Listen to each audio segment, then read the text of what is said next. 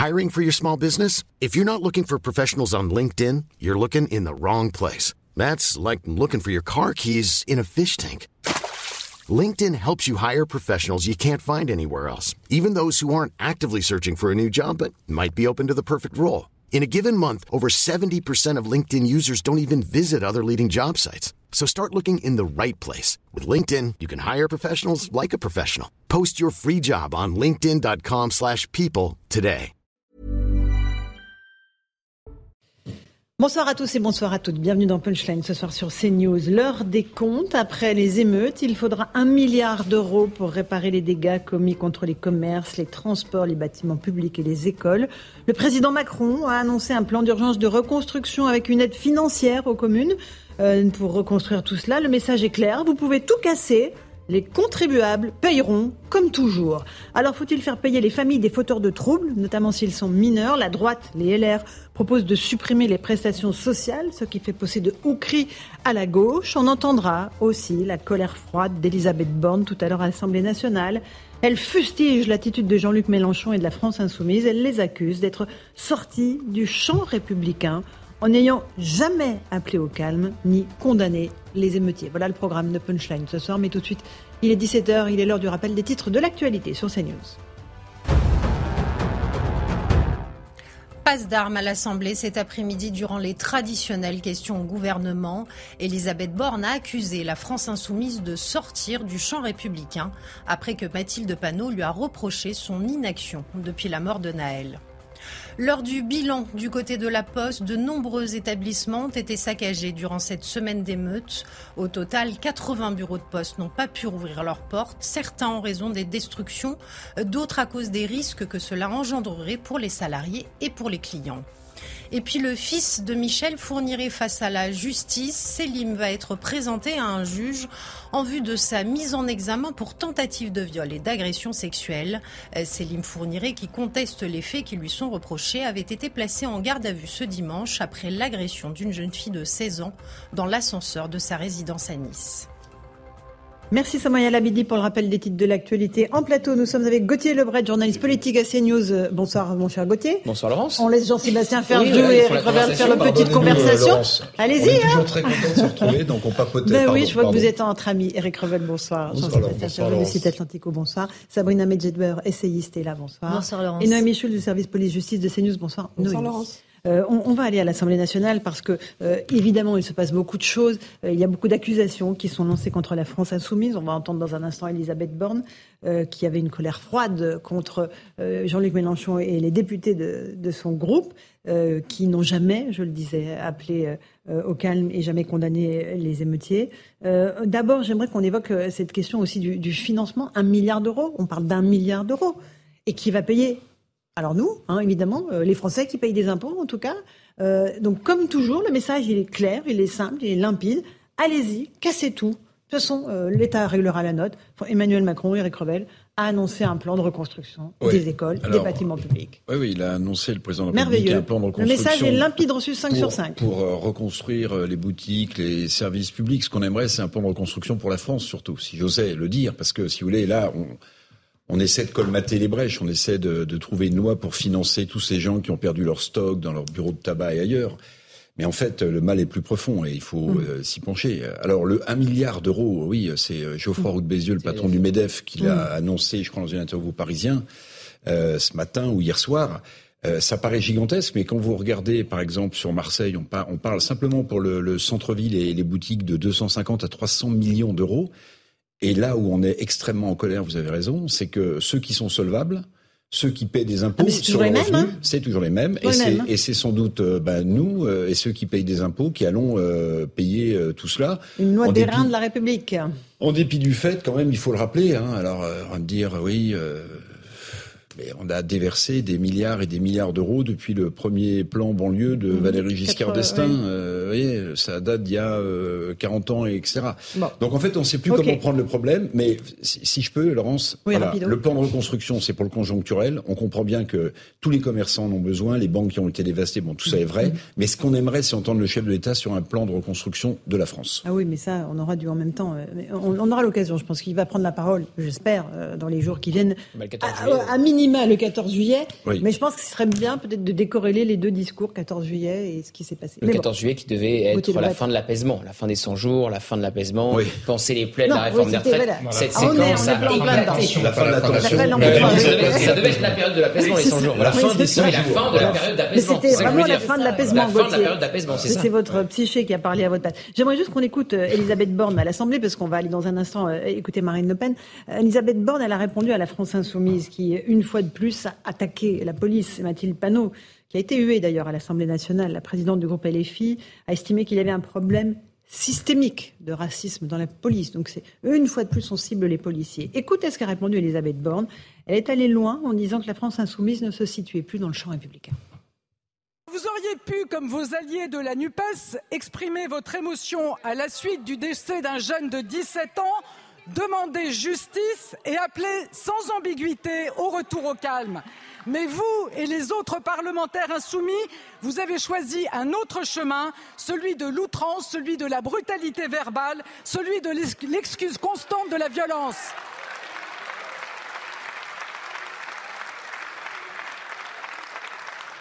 Alors, Madame la Présidente Panot, quand vos députés rejettent tout appel au calme, vous sortez du champ républicain.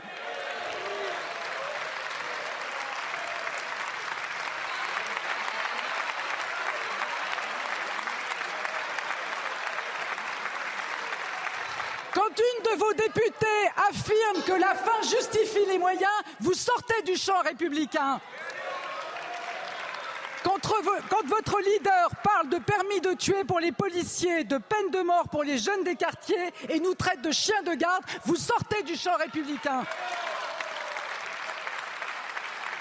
Les violences, Madame la Présidente Panot, rien ne peut les excuser. Et pendant que vous jetez de l'huile sur le feu, pendant que vous donnez des excuses aux délinquants, nous nous sommes engagés pour rétablir l'ordre républicain. Et la justice ne vient jamais de la violence. Je vous remercie. Voilà pour la charge lourde de la Première ministre Elisabeth Borne. On vous a posé la question sur le compte Twitter de CNews. Pensez-vous que la France insoumise est sortie du champ républicain?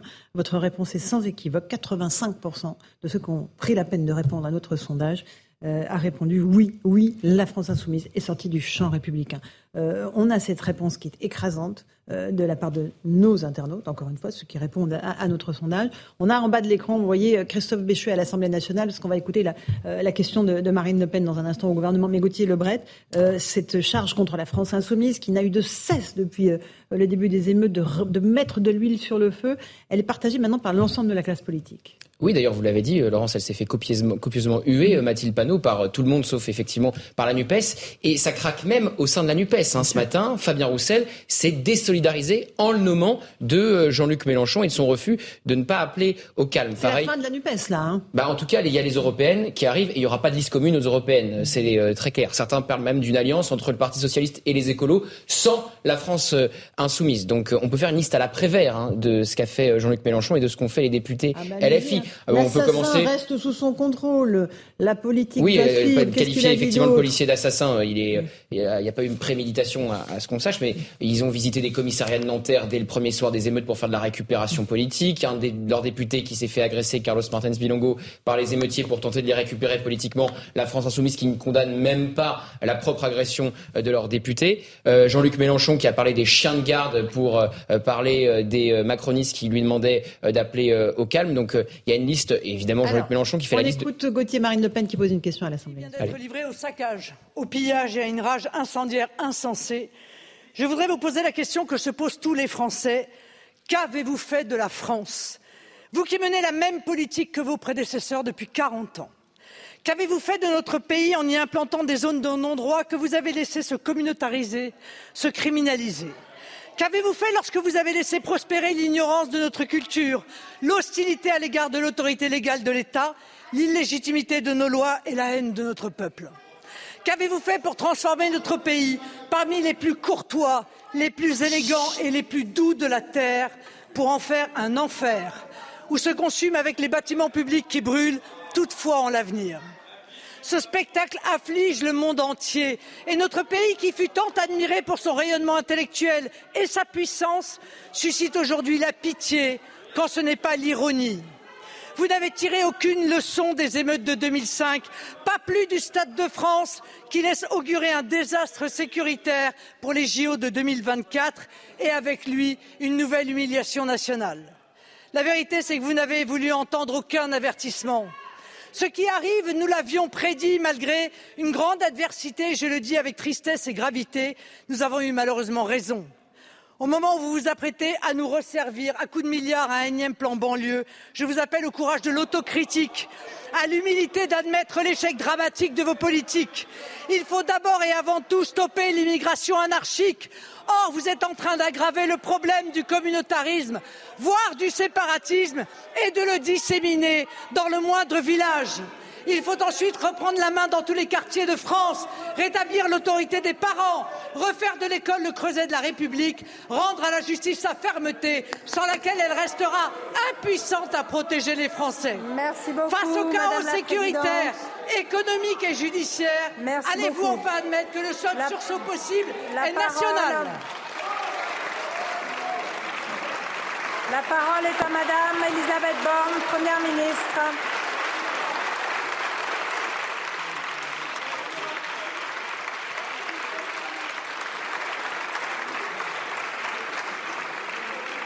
Madame la Première Merci, Madame la Présidente, Mesdames et Messieurs les députés, Madame la Présidente Le Pen.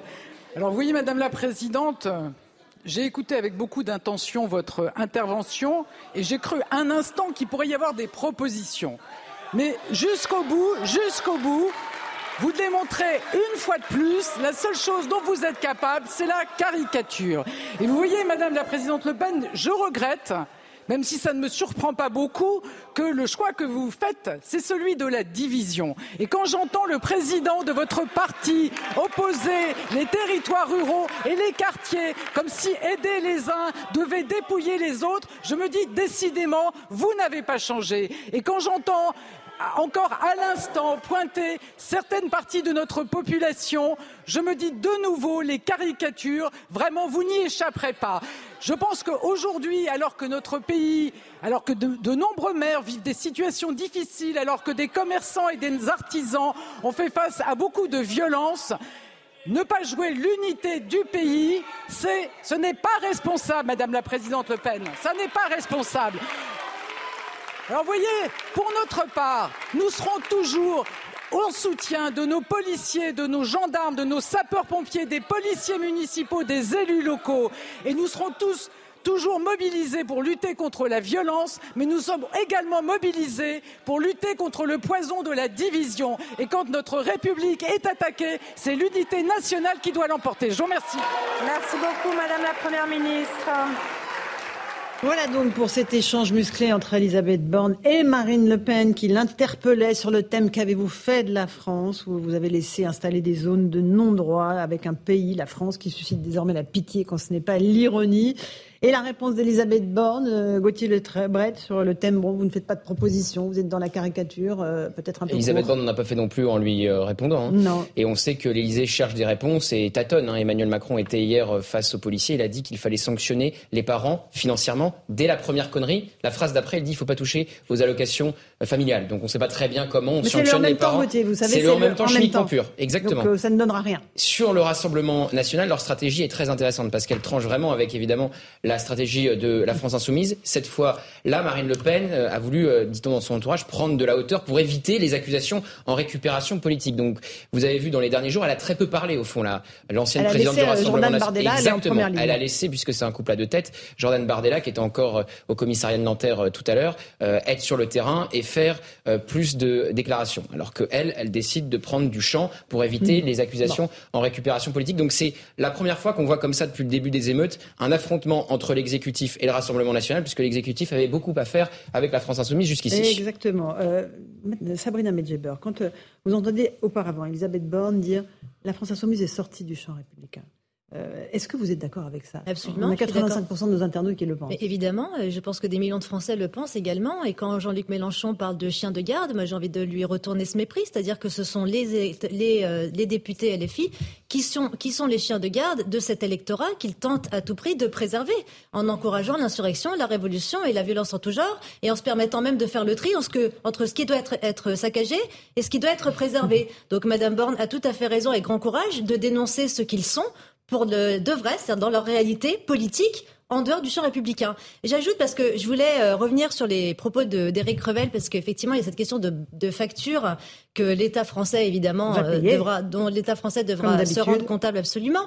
Mais moi ce qui m'intéresse c'est euh, l'ingérence de l'État algérien dans cette histoire qui fait un communiqué de presse en précisant que la France devait protéger un espace ses, ses ressortissants. Je rappelle que l'Algérie a été quand même condamnée à de nombreuses reprises pour euh, des détentions arbitraires, des, des, des, des, viols et, et, tout type euh, d'exactions absolument pendant le mouvement du Hirak, qui a duré quand même deux ans, et que ce pays absolument gabégique, et, enfin ce pays, pardon, ce gouvernement absolument gabégique et, et corrompu, eh bien moi j'aimerais bien que l'État algérien mette la main à la pâte pour essayer de protéger ces petits anges, n'est-ce pas, en aidant le président de la République main dans la main à réparer ce qui a été causé par ces petits anges. Vous avez raison. Euh, Jean-Sébastien Ferjou, on est dans une phase politique parce que les violences sont en train de se calmer. On va faire un petit bilan de la réponse pénale avec euh, Noémie Schulz dans un instant. Donc la politique reprend ses droits. Et... Mais la France insoumise, c'est vrai qu'elle n'a jamais arrêté en réalité d'en faire de la politique depuis le début des émeutes. Oui, absolument. Et juste pour rebondir d'abord sur euh, ce que vous venez de dire, oui, je pense qu'il sera utile d'établir toutes les responsabilités parce que on peut se poser la question sérieusement du rôle qu'a joué l'Algérie, pas seulement dans ses déclarations publiques, mais dans peut-être, euh, on sait que l'Algérie maintient une forme de contrôle euh, sur les ressortissants, ces ressortissants qui vivent sur le territoire français. Donc il faudra faire la lumière là-dessus, avoir le courage de le faire et pas glisser la poussière sous le tapis comme on le fait trop souvent. Même chose vis-à-vis de la Turquie, puisque le président Erdogan s'est mis exactement et on sait, même chose que la Turquie, peut-être encore plus que l'Algérie d'ailleurs, cherche à contrôler ces communautés. Maintenant sur la, Ma question oui, sur la France ça sera important quand même pour que le climat et qu'il n'y ait pas. Non, mais pour. C'était pas la question que je vous posais pour euh, oui mais ça fait partie c'est une équation euh, c'est une équation globale quand même. Et la France insoumise moi je le dis la France insoumise je le dis. la France insoumise je le répète depuis toujours quand vous voyez je ne comprends même pas d'ailleurs pourquoi des poursuites ne sont pas engagées. Je ne parle pas de contre la France insoumise en général. des poursuites regardez est-ce que vous avez vu est-ce que vous avez vu Laurent ben, on engage bien des poursuites euh, on veut empêcher mhm. des rassemblements de l'action française ou voilà enfin donc regardez ce qu'a publié la directrice de l'institut l'Institut La Boétie. L'Institut La Boétie, c'est le think tank de la France insoumise. Que nous explique donc la directrice de l'Institut La Boétie, qui a recruté par ailleurs, vous savez, le fameux universitaire suédois, qui justifie l'emploi de la violence armée comme objectif politique. Donc qu'est-ce qu'elle a dit? Elle dit, ça a commencé, euh, souvenez-vous que la République a été fondée par des émeutiers qui ont incendié un bâtiment public la Bastille. Donc si ça n'est pas assimilé elle a été candidate à des élections. Hein. Qu'est-ce qu'elle nous dit ensuite? Qu'est-ce qu'elle nous dit ensuite? Elle nous dit Emmanuel Macron est un tyran, les institutions de la Ve République sont tyranniques. Ça c'est quoi? C'est créer les conditions juridiques de la Constitution de 1793, vous savez qui est toujours le grand fantasme, la grande référence des insoumis, ou dans laquelle il y a un droit à l'insurrection. Ça veut dire qu'ils ont essayé de dire que ça c'était une, une insurrection légitime. Mais ça, si ça n'est pas pour le coup véritablement, c'est au-delà de sortir du champ euh, républicain, c'est un appel à l'insurrection. Quand Jean-Luc Mélenchon dit, vous avez évoqué la liste qu'il fait, ce qu'on peut, ce qu'on peut, en justice, quand il dit aussi, Laurence, c'est la police des riches, leur traduire personne. Personne. Eh ben c'est pour ça que je vous disais et que je, fais une continuité. Qui aura le courage de demander des comptes à l'Algérie? Qui aura le courage de demander des comptes à la Turquie? Qui aura le courage de mhm. demander à ceux, parce que ça n'est pas toute la France insoumise, François Ruffin ou d'autres, se sont distingués, mais qui aura le courage de demander à la partie vraiment révolutionnaire de la France insoumise des comptes et qui osera les traiter si on condamne des gens pour incitation à la haine raciale? Je ne mhm. comprends pas mhm. pourquoi il n'y a pas de poursuite qui ne soit pas engagée pour des gens qui incitent littéralement à l'insurrection. Et encore une fois, quand Jean-Luc Mélenchon, comme dimanche soir, dit c'est la police des riches. Il est encore, mhm. c'est pas juste un propos. On est en pleine émeute. C'est pas juste un propos qu'on tient ah dans un meeting comme euh, les l'extrême gauche on a toujours tenu. C'est la police du. Hein. Donc euh, mais voilà. mais leur police, c'est dire ça n'est donc pas une institution légitime. Vous pouvez y aller. Vous pouvez les, vous pouvez leur tirer dessus. Vous pouvez même même en mettre un en tapis. C'est ça que ça veut dire. Juste deux choses. Si euh, l'Iran, la Turquie, l'Algérie, au-delà de ce qu'ils peuvent faire à bas bruit dans nos cités, se permettent se permettent de nous humilier c'est aussi parce que diplomatiquement, on a enchaîné les fiascos. Hein. Je vous rappelle quand même que, oui, je vous rappelle quand même qu'on est fâché avec tout le Maghreb, hein, la Tunisie, le Maroc et, l'Algérie. Voilà, et une partie de l'Afrique. Voilà. Bon, je ferme la parenthèse. Aucun point du doigt les responsabilités algériennes. Mais juste sur euh, votre question. Merci. Moi, je trouve qu'on assiste à quelque chose de très, très, très intéressant. Euh, en fait, on est en train de voir avec la déclaration de la première ministre sur euh, LFI euh, mhm. n'est plus dans le champ républicain, on est sur le point de voir un nouveau tableau, un nouveau paysage de la politique française. Pourquoi? Parce qu'au-delà de la déclaration de Madame Le Pen tout à l'heure à l'Assemblée nationale, en fait, Madame Borne, en faisant cette déclaration, normalise un peu plus le Rassemblement, national. Parce que jusqu'à présent, qui était désigné comme étant hors du champ républicain C'était le Rassemblement national ou le Front national. il est renvoyé dos à dos jusqu'ici. Et Elisabeth Borne avait été sommée de s'expliquer puisque ça faisait polémique à gauche en disant qu'elle ne mettait quand même pas sur le même pied la France insoumise et le RN, en disant que le RN était pire que la France insoumise. C'est peut-être effectivement en train de changer. Donc là, on assiste quand même à un basculement et peut-être euh, au dessin d'un nouveau paysage politique en France où le RN, à l'insu de son plein gré, va se retrouver dans le champ républicain et elle est fille euh, euh, en dehors. Et, et, Gauthier avait raison. Enfin, moi, j'ai été stupéfait de la déclaration de Fabien Roussel ce matin sur on se désolidarise de en le citant de Jean-Luc Mélenchon. En citant Jean-Luc Mélenchon, ça veut dire que oui. Tiens, vous avez une très bonne idée pour une fois. Écoutons Fabien Roussel. je me désolidarise totalement des propos de Jean-Luc Mélenchon et de certains de ses députés euh, qui ont refusé d'appeler au calme et qui ont légitimé cette violence en disant euh, c'est normal, c'est une révolte. C'est dangereux de faire ça? Oui, oui. C'est pour ça que je me désolidarise totalement. Au contraire, nous avons besoin tous ensemble d'appeler au calme. Et nous avons besoin de dire, c'est ce que je dis moi depuis le début, il y a besoin d'ordre, oui, mais il y a aussi besoin de justice et de respect. De respect pour tous les citoyens de la République, mhm. parce que, euh, y compris ceux qui font le désordre aujourd'hui, voilà pour Fabien Roussel qui mhm. euh, clairement maintenant fait entendre sa voix à gauche, côté Le Oui, il a déjà sélectionné euh, sa tête de liste pour les européennes, le président de son mouvement jeune, Léon Desfontaines. Comme ça, il participe même au débat, liste commune ou pas liste commune, avec l'ensemble de la NUPES et donc la France Insoumise. Et il s'est fait targeter, enfin, ah ciblé par Adrien Quatennens. Ah, bien sûr. Il y a beaucoup de leçons à donner à tout le monde. Euh, cet après-midi en disant mais comment osez-vous vous désolidariser? Oui, tous les, euh, tous les insoumis, voilà, tous les députés insoumis. Euh, tirés à vue par tweet interposé sur Fabien Roussel. en disant qu'ils soutenaient Alliance, le syndicat factieux, etc., qui avait fait un, syndicat, un communiqué quelques jours. Un petit mot avec vous sur la réponse pénale. Où est-ce qu'on en est des comparutions? Est-ce qu'elle continue? Quelle est la sévérité des peines qui sont prononcées actuellement? Envers les interpellés. Hier soir, on en était à 374 comparutions immédiates, mais ce chiffre, il va augmenter puisque ça, ça ne comptait pas les, les, les audiences d'aujourd'hui. Et bien sûr, elles se poursuivent, puisque vous savez, les comparutions immédiates, elles ont lieu généralement 48 à 72 heures après euh, les faits. Euh, et ce qu'on remarque, et en tout cas les, les remontées euh, qu'on a euh, de, de, partout en France, puisqu'il y a eu des comparutions immédiates dans toutes les juridictions, mhm. et il a fallu d'ailleurs mettre en place, enfin déployer beaucoup de moyens face à l'afflux de personnes qui devaient être renvoyées devant la, devant la justice, 673 déferments, donc personnes présentées à, au parquet. Avant ça, il y avait eu 3900 gardes à vue, on s'en souvient.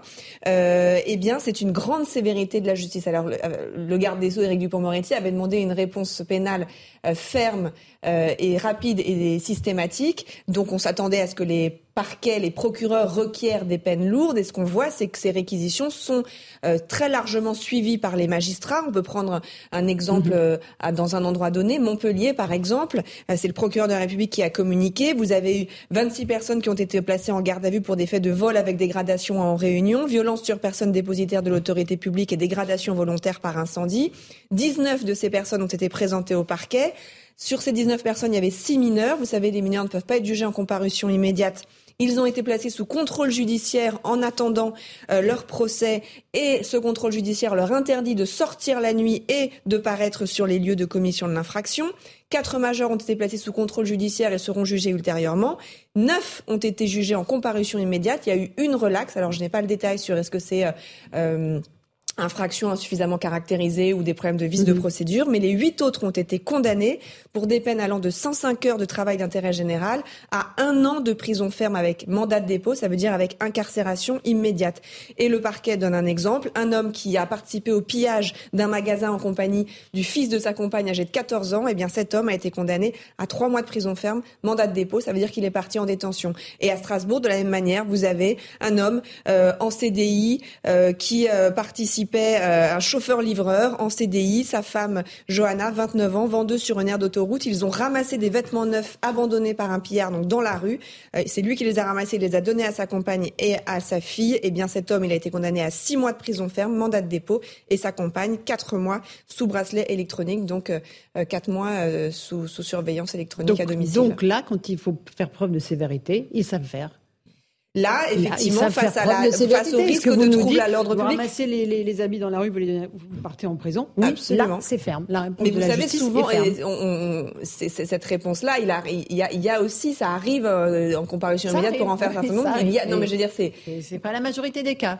Là, en tout cas, il faut, il, faut, effectivement euh, observer le fait que la réponse. Et qu'il y a eu des consignes qui ont été passées et qu'elles ont été entendues sans doute euh, de façon un peu plus claire qu'auparavant. quand on met 4000 gardes à vue, c'est autant de gens qui ne sont pas dehors euh, pour continuer les, les, émeutes. Mais après, on peut les mettre en garde à vue et puis les relations dans la ce nature. Qui Là, ils sont condamnés. Hein. Je, je, parle sous. Rapidement, Eric. oui, c'est ce qu'a déclaré Gérald Darmanin qui est très intéressant et qui montre que le, le, le, le problème est complexe. C'est que parmi les gardes à vue, il n'y a que 10% d'étrangers 10% d'étrangers, j'ai ce, ce chiffre, ce qui renvoie quand même la France aussi au problème des banlieues et aux gens qui euh, se livrent à ce genre d'exactions et qui sont. Ah oui, il a dit la question, c'est pas les, les étrangers, ce sont les délinquants. Voilà. Et je crois qu'il a cité ce chiffre de 10%. donc c'est intéressant. Ça. Petite pause. donc c'est intéressant de le mettre dans le débat. On se retrouve, on continue à évoquer euh, la facture très très lourde de ces émeutes. À tout de suite. 17h30, on est en direct dans Punchline sur CNews. Tout de suite, le rappel des titres de l'actualité. Somaya Labidi. Emmanuel Macron à la manœuvre après cette semaine de violence. Lors de son entrevue avec les maires de France, le président a annoncé un projet de loi d'urgence. Objectif accélérer la reconstruction après les nombreux saccages. Le chef de l'État a aussi promis des aides financières pour les villes touchées par les dégradations et de la fermeté vis à -vis des assureurs. Bruno Le Maire est élu au chevet des commerçants et pour les soutenir, le ministre a assuré que l'État est prêt à annuler des cotisations. Les commerçants les plus touchés seront donc exemptés de leurs charges fiscales et sociales, déjà lourdement impactés par la crise des Gilets jaunes ou encore la réforme des retraites. Certains d'entre eux ne sont pas loin du dépôt de bilan. Et puis, chat écrasé par un TGV, la SNCF a été condamnée. L'entreprise est reconnue coupable de négligence et condamnée à une amende de 1000 euros. Euh, pour rappel, le 2 janvier dernier, le petit chat Neko a échappé à la surveillance de ses maîtresses. Et malgré les demandes des propriétaires pour retarder le départ, le train est parti en écrasant le félin. Merci beaucoup pour ces informations, Somaya Labini. Euh, on va reprendre euh, sur le bilan des émeutes. On avait la facture, un milliard d'euros. Et puis, il y a des conséquences qui vont avoir euh, un terme assez long, notamment pour les écoles. Il y a plus de 240 écoles qui ont été dégradées. Reportage de Maxime Lavandier. Vous allez voir que ce sont les enfants qui vont trinquer. Un toit parti en fumée, des salles de classe calcinées. Sur les trois écoles municipales que compte la Verrière, petite ville des Yvelines, deux ont été totalement détruites mercredi soir. 200 élèves se retrouvent privés de leurs écoles en cette fin d'année scolaire et peut-être même pour la rentrée. La reconstruction des établissements ne sera pas achevée en septembre, ce que déplore Adélaïde Lopez, adjointe au maire de la Verrière chargée de l'éducation. Le quotidien va être chamboulé. C'est plus une école au pied du quartier, c'est plus une école où on peut aller à pied. Ça va être des, des, systèmes de navettes, donc ça va impacter et le rythme scolaire et le fonctionnement de la scolarité. Les élèves ont été accueillis dans des établissements voisins. Pour Valérie Pécresse, qui s'est rendue sur place pour constater les dégâts, sans prendre à des écoles, est inacceptable. Ces criminels imbéciles s'en sont pris, y compris à des écoles euh, primaires, à des écoles maternelles. Donc évidemment, l'objectif pour nous, c'est d'accueillir immédiatement les enfants, de réconforter les parents qui étaient en pleurs. La Verrière n'a pas été la seule commune ciblée.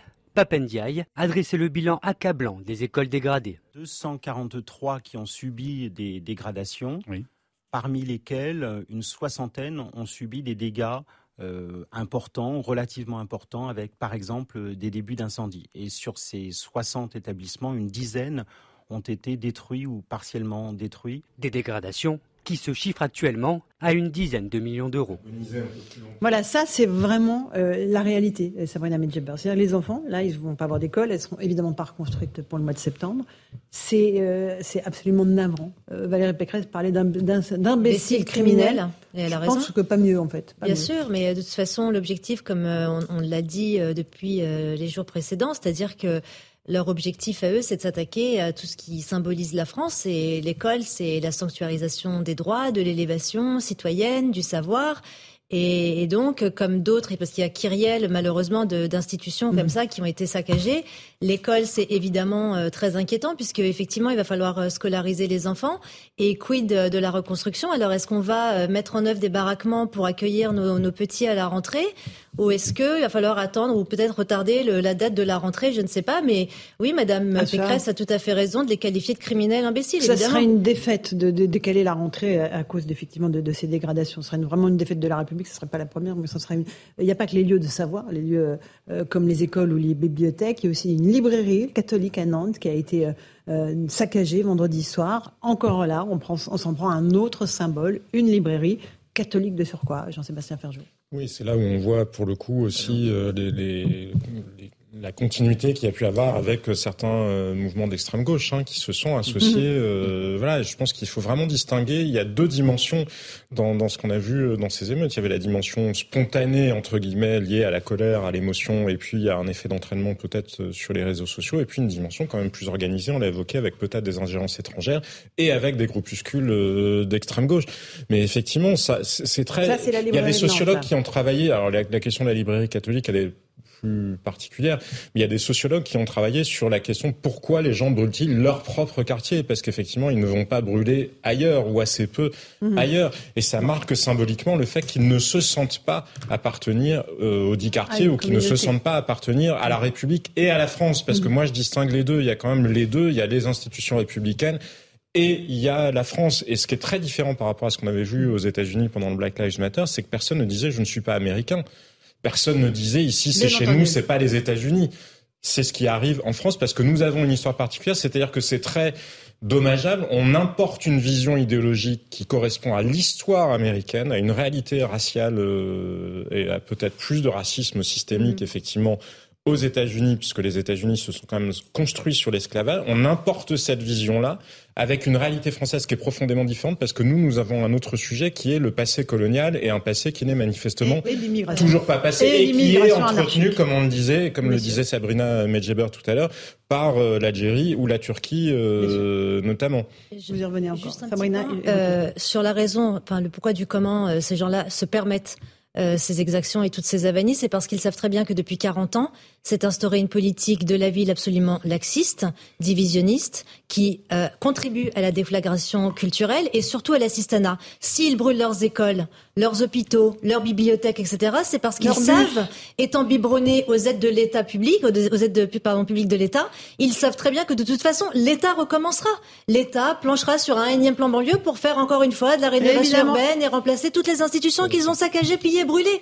Donc euh, c'est aussi une question d'état d'esprit et de philosophie. C'est sans fin. Mm. Le non, mais sur Nantes, c'est un bastion euh, d'antifa, donc c'est pas euh, très étonnant. Mais surtout s'en prendre à une librairie voilà, catholique, ça prouve que la mort de Naël n'est qu'un prétexte pour ceux qui pillent, pour ceux qui brûlent et pour ceux qui s'en prennent aux forces de l'ordre. Sinon, les mots d'Emmanuel Macron les auraient calmés quand il a dit que c'était un drame inexcusable. Sinon, la minute de silence les aurait calmés à l'Assemblée nationale. Sinon, le déplacement, le placement en détention provisoire du policier tireur les aurait calmés. La mort de Naël, le meurtre de Naël n'est qu'un évidemment n'est qu'un prétexte pour euh, ces, euh, ces émeutiers euh, voilà, qui n'ont que faire de cette histoire. Comment faire pour faire payer peut-être une partie de ce qui a été dégradé par les auteurs des troubles Éric Ciotti demande, va, va, proposer une proposition de loi pour supprimer les prestations sociales aux parents de mineurs délinquants. On l'écoute et puis je vous passe la parole.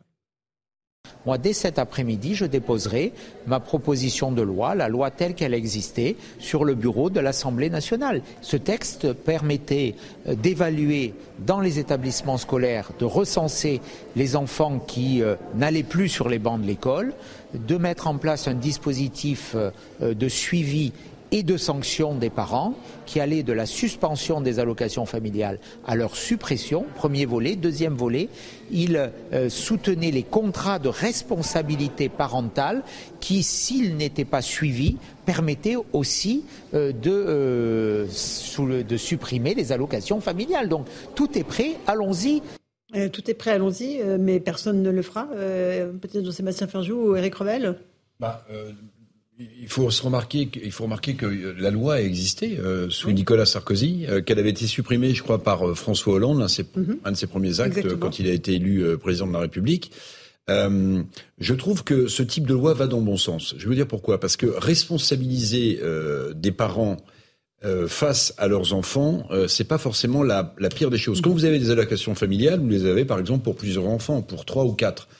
Si on devait mettre en place une telle loi, il faudrait peut-être la moduler. C'est-à-dire qu'un enfant responsable euh, d'une incivilité ou pire euh, de, de pillage pourrait voir peut-être sa partie à lui d'allocation familiale retirée. Parce que euh, il y a aussi quand même un, vrai sujet euh, de, de, financement de certains euh, certains foyers, c'est que les allocations familiales, qu'on soit pour ou contre, ça permet quand même vivre, hein. ça permet quand même de vivre et de nourrir les enfants. Alors après, bon, Éric Ciotti fait aussi de la politique, hein, c'est-à-dire qu'il est dans son rôle de président des, des LR, qui cherche d'ailleurs une voie depuis très longtemps entre entre la majorité relative à l'Assemblée nationale et le Rassemblement national.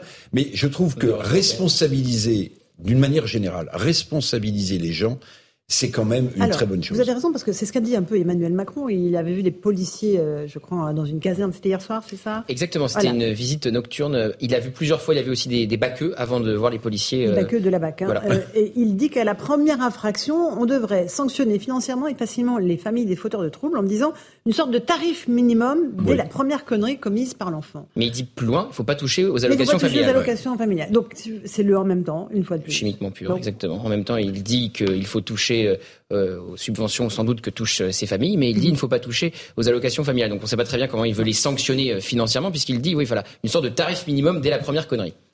Jean-Sébastien Eric Dupond-Moretti avait entretenu exactement la même ambiguïté vendredi en prenant la parole très fortement sur le fait de responsabiliser les parents, rappelant la responsabilité déjà prévue dans le code pénal, tout en disant oui, mais pas si ce sont des mères isolées. Donc de toute façon, on voit bah, bien si, que. Oui. Mais cela dit, sur sur le point euh, des allocations familiales, moi je méfie toujours des mesures qui sont très difficiles à appliquer, parce que c'est pas une question de débat. Euh, enfin, le, le, principe ne me choque pas. Bien sûr que responsabiliser les parents et a fortiori quand il y a eu autant de dégradations que ce qu'on vient euh, de, de voir là, c'est logique. La question c'est comment vous l'appliquez derrière, sans la volonté politique de le faire, parce que derrière, quoi qu'il en soit, la sociologie des assistants sociaux, enfin des caisses d'assurance maladie, des gens qui y travaillent, mmh. la sociologie des gens qui s'occupent des quartiers, la sociologie des magistrats, elle restera la même. Et le courage politique me paraît manquer pas forcément. Justement, c'est on est toujours dans un luxe de détails à prévoir ce que l'État pourrait faire, tout en ne se donnant jamais les moyens concrets de le faire. À commencer par les moyens humains, parce que cette question humaine, elle existe. La France en est là aussi où elle en est parce que on a cédé sur euh, qui compose l'éducation nationale, qui compose. Alors, il s'agit pas Et... de mettre à l'index euh, des mmh. professions entières, ce serait parfaitement absurde. Mais il y a quand même, elle se pose suffisamment pour que ce soit évoqué et qu'on voit bien que concrètement beaucoup de décisions publiques, beaucoup de politiques publiques décidées se heurtent dans la réalité aux gens qui sont censés les mettre en œuvre. Alors j'aimerais qu'on écoute Vincent Jeanbrun, le maire de l'Aïle et Rose. Il était mon invité ce matin sur CNews. Euh, on sait que sa famille a été victime d'une tentative d'assassinat dans la nuit de samedi à dimanche. Sa femme et ses enfants ont dû quitter le domicile, sauter par-dessus une haie se blesser d'ailleurs parce qu'une voiture bélier avait été lancée contre leur maison. Les tirs de mortier d'artifice aussi les ont visés alors qu'ils qu prenaient la fuite. Euh, le maire de la ville dit espérer que le procès, si les auteurs sont rattrapés, parce que l'enquête est en cours, euh, eh bien que ce procès public euh, permette de faire avancer les choses. Écoutez-le. J'espère de tout mon cœur qu'ils seront rattrapés, que justice soit faite. Euh, je sais que le procureur de la République a la possibilité, le cas échéant, de rendre public le procès. J'aimerais que ce soit le cas, qu'on comprenne, qu'on qu essaie de de comprendre comment ça a pu se produire pour faire en sorte que ça ne se reproduise jamais, pour ma famille, mais pour tous les autres, pour tous les élus qui sont victimes chaque jour, parce que on est loin d'être un cas isolé, et puis pour tellement de personnalités. Enfin, je, je pense aux, aux, forces de l'ordre qui sont visées jusque dans leur propre domicile. Vous avez des médecins qui sont poursuivis. Enfin, je le disais hier, parfois juste parce qu'on est postier euh, dans l'esprit de ces fous, euh, on représente une institution, donc l'autorité, donc l'État, et donc on se fait caillasser, on se fait tabasser. Euh, notre pays va très mal. Notre pays va très très mal et il est urgent qu'on puisse en, en, prendre conscience. Je crois que beaucoup maintenant en ont pris conscience. Mais, mais ma crainte, ce serait que cette prise de conscience bascule uniquement dans la haine. Je crois que, c'est aussi le message que j'ai essayé de porter, qu'on essaie de porter avec mon épouse, c'est que euh, c'est pas par la haine qu'on résolvera quoi que ce soit là. Voilà pour le message plein de bon sens, de dignité, d'émotion de Vincent Jeanbrun, Naomi Schultz sur le ah, procès. Il espère que ce procès sera public. Il, euh, il le sera, sauf si les auteurs euh, quand ils sont, s'ils sont interpellés, euh, sont des mineurs, à ce moment-là, effectivement, ça pose une difficulté. Mais sinon, ce sera un procès passif des assises, puisqu'on est sur une tentative d'assassinat. donc un crime avec une, la réclusion criminelle encourue pour tentative d'assassinat. C'est comme pour un assassinat, c'est la réclusion à, criminelle à perpétuité. Mhm. Et c'est bien sûr une audience qui sera publique et à laquelle les journalistes pourront assister, mais aussi les, les, Français qui souhaiteront euh, venir. Et, il a raison quand il fait le constat qu'on attaque les policiers, on attaque les infirmières, on attaque les pompiers, on attaque les postiers, on attaque absolument tout le monde, Sabrina Medjeber. C'est l'ensemble de la République qui est attaqué et qui va mal. Euh, et il le dit, ce maire-là, qui est le visage de la République aujourd'hui. Je, me rappelle vous avoir dit la fois dernière, Laurence, que depuis 40 ans, la France est un terrain vague, euh, au travers duquel eh bien, toutes les identités euh, se mettent en conquête euh, et se dressent les unes contre les autres. Hein. C'est la fameuse partition de François Hollande, c'est le fameux face-à-vis euh, de Gérard Collomb, et on ne peut pas faire comme si on ne savait pas, puisque ça fait maintenant des décades que ça existe. et à force de, d'assister à ça, ben, on constate qu'il y a des, identités pardon, infranationales qui se sont constituées sur le territoire français avec leurs propres droits, leurs propres lois, leurs propres habitus, leurs propres pratiques, leurs propres us et coutumes, et tout ça en défiance et même voire en rébellion face à ce que représente la France dans toutes ses institutions et dans toutes ses valeurs. Alors, on a... C'est ça que, ce, que, représentait ce maire, un, danger pour euh, des gens qui euh, veulent vivre en fait euh, comme ils comme avec des coutumes qui ne sont pas les nôtres, c'est ça? Bien sûr, bien sûr. Si on s'attaque à un maire, rendez-vous compte, ça a été méthodiquement organisé. enfin, la voiture bélier, ensuite les tirs de mortier. Donc, ils, savaient qu'ils allaient viser certainement le maire, mais il n'était pas là à ce moment-là puisqu'il était dans son hôtel de ville. Et sa femme était présente. Mais vous voyez, là où on est, c'est-à-dire qu'on arrive à un tel degré de barbarie, un tel degré de, de, de, de comment dire, de d'exaction, d'avanie. C'est-à-dire que ce que disait Emmanuel Macron sur la décivilisation, c'est, exactement ça. Si aujourd'hui on s'en prend au maire, il se passera quoi la prochaine fois si on ne laisse pas faire Mais le problème, en réalité, c'est pas l'anomie de la société, la désorganisation, tout le monde la constate. Mais le problème qui se passe aujourd'hui dans notre société, c'est le problème de la place de l'adulte. C'est l'adultité face à l'autorité ou alors avec l'autorité. Qu'est-ce qu'un adulte aujourd'hui? Comment est-ce qu'il transmet à ses enfants? Qu'est-ce qu'il met sous scellé pour que ses enfants mmh. passent, à, passent à l'acte et, et face au regard de, de, tels actes et de tels agissements aussi barbaresques? Je veux dire, un adulte, il est dans un processus d'humanisation de son enfant. Il lui intériorise des interdits. Il n'est pas dans une espèce de transition narcissique, dans une espèce de moi idéalisé, dans la toute-puissance et dans la, la grandiosité de ce qu'il est. Malheureusement, pas la faute des jeux vidéo. Euh, non, mais euh, les jeux vidéo, ça, ce n'est pas de la faute. Mais en revanche, les réseaux sociaux, qui sont des avatars identitaires, sont également des applaudimètres existentiels qui font valoir leur dinguerie, comme ils appellent ça dans les quartiers, parce qu'on est mm. toujours dans la surenchère de la violence qui est liée à l'honorabilité et euh, à la confiance que les uns Sabrina a, raison, parce que quand on s'attaque à une école, à une mairie, euh, des centres médico-sociaux, euh, et j'en passe, on s'attaque évidemment à la France et à ces institutions. Mais, alors l'enquête le prouvera peut-être, mais dans le cas de Vincent euh, euh Jeanbrun, ce qui est intéressant, c'est que depuis des années, et vous allez voir qu'on reboucle la boucle, il s'était attaqué dans sa commune au trafic de drogue. Mm-hmm.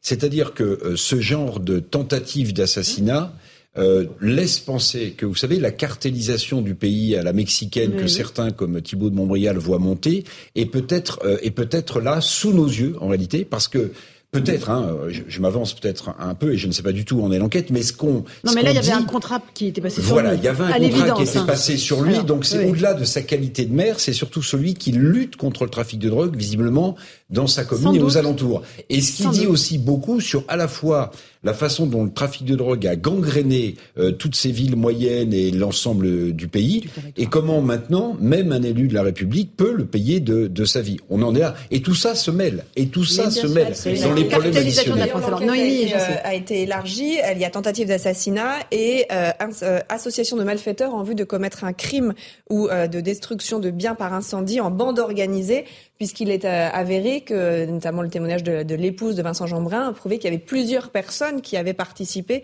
euh, d'où euh, l'idée d'association de malfaiteurs. Et la voiture avait été volée dans ce but-là. tout avait été minutieusement préparé. Mais je crois qu'il faut, se, il faut se souvenir de l'interview de la procureure de la République de Paris en décembre dernier, me semble-t-il, mm-hmm. disant nous sommes menacés, les trafics de drogue sont en train de tellement pénétrer, s'installer sur le territoire que c'est jusqu'à la, stabilité, la stabilité pardon, même de nos institutions qui est en cause. et je pense qu'il y a vraiment un défi politique euh, vertigineux parce que finalement on a l'impression que la seule question qui se pose c'est est-ce que tout ça favorise euh, le Rassemblement national comme si le réel n'existait pas, comme si la seule question qui comptait c'était quel résultat électoral et puis finalement le reste on s'en fiche, c'est la seule question où est-ce que la France insoumise va en payer le prix enfin électoral encore une fois dans un autre registre. Mais je pense que les Français sont extrêmement mal à l'aise parce qu'ils voient qu'il y a des choses qui ne sont pas dites, qu'on est dans une forme d'extrémisme du déni face justement à l'installation de ces trafics mhm. de drogue, face à tout ce que vous avez expliqué euh, très bien Sabrina Medjeber sur ces identités infranationales qui se sont installées en France,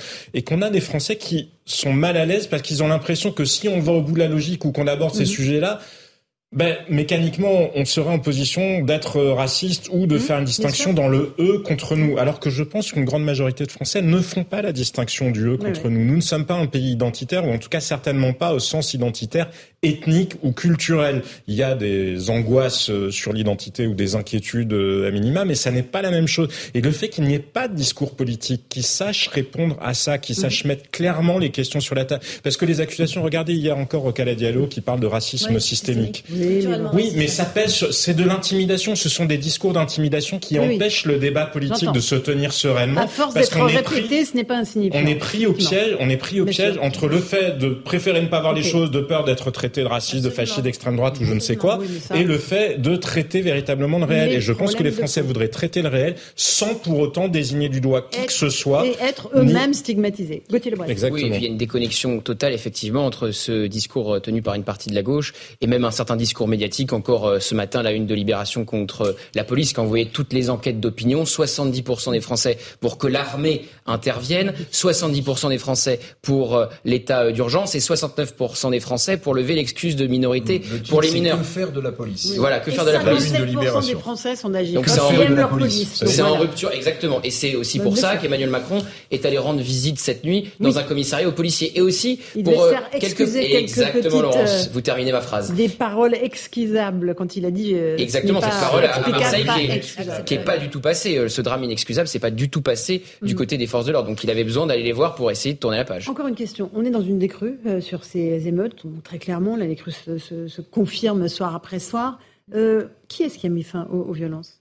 Est-ce que ce sont les dealers qui ont sonné la fin de la partie pour que le business revienne Alors, c'est une très bonne question, ma chère Laurence, parce que justement, j'ai un ami qui est officier de police judiciaire à Marseille qui m'expliquait que il y a un gang euh, qui s'appelle la Yoda qui euh, officiait mhm. euh, dans le 14e arrondissement de Marseille et qui a été démantelé il y a quelques mois et qui s'est reformé justement au moment même de l'explosion sociétale que nous avons vécue et qui même enjoignait les enfants, les jeunes adolescents d'aller dans les centres-villes afin de laisser les territoires conquis, gangrénés par la drogue, laissez prospérer. Absolument. Vous pouvez retrouver l'article, hein, c'est dans la Provence et il y a 20 minutes à récupérer l'article, où on voit qu'effectivement, comme dit euh, et comme disent euh, d'ailleurs euh, tous les tous les syndicalistes policiers, qu'on mm. que on démantèle des gangs ou des trafics de drogue et puis finalement ils se remantèlent par la suite, etc.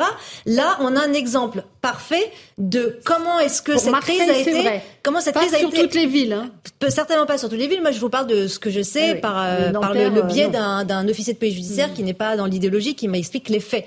Mais effectivement, il y a les trafics de drogue qui certainement reprennent parce qu'évidemment euh, ça nuit au business. Hein, je veux dire entre les consommateurs et les vendeurs là, quand il y a une rupture sociétale euh, de telle euh, d'une telle effervescence, de toute façon il va falloir que le, le, business reprenne. Mais il y a également aussi le prisme des religieux parce que soudainement en France on s'aperçoit que les religieux font la loi, que les religieux euh, apaisent les tensions, que les religieux euh, ah amènent un discours apaisant, que les religieux les rappellent à l'ordre et que de toute façon. Dijon est différent entre euh, Tchétchènes. Vous souvenez-vous absolument, Charles du, hein. absolument du litige entre les Tchétchènes et les musulmans, ça a été arbitré par un imam enfin et, et François Samen, absolument absent de, mm. de, de, toutes ces de toutes ces discussions. c'est la fin de l'émission. On, on, reprend le débat dans un instant sur CNews et sur Europe 1.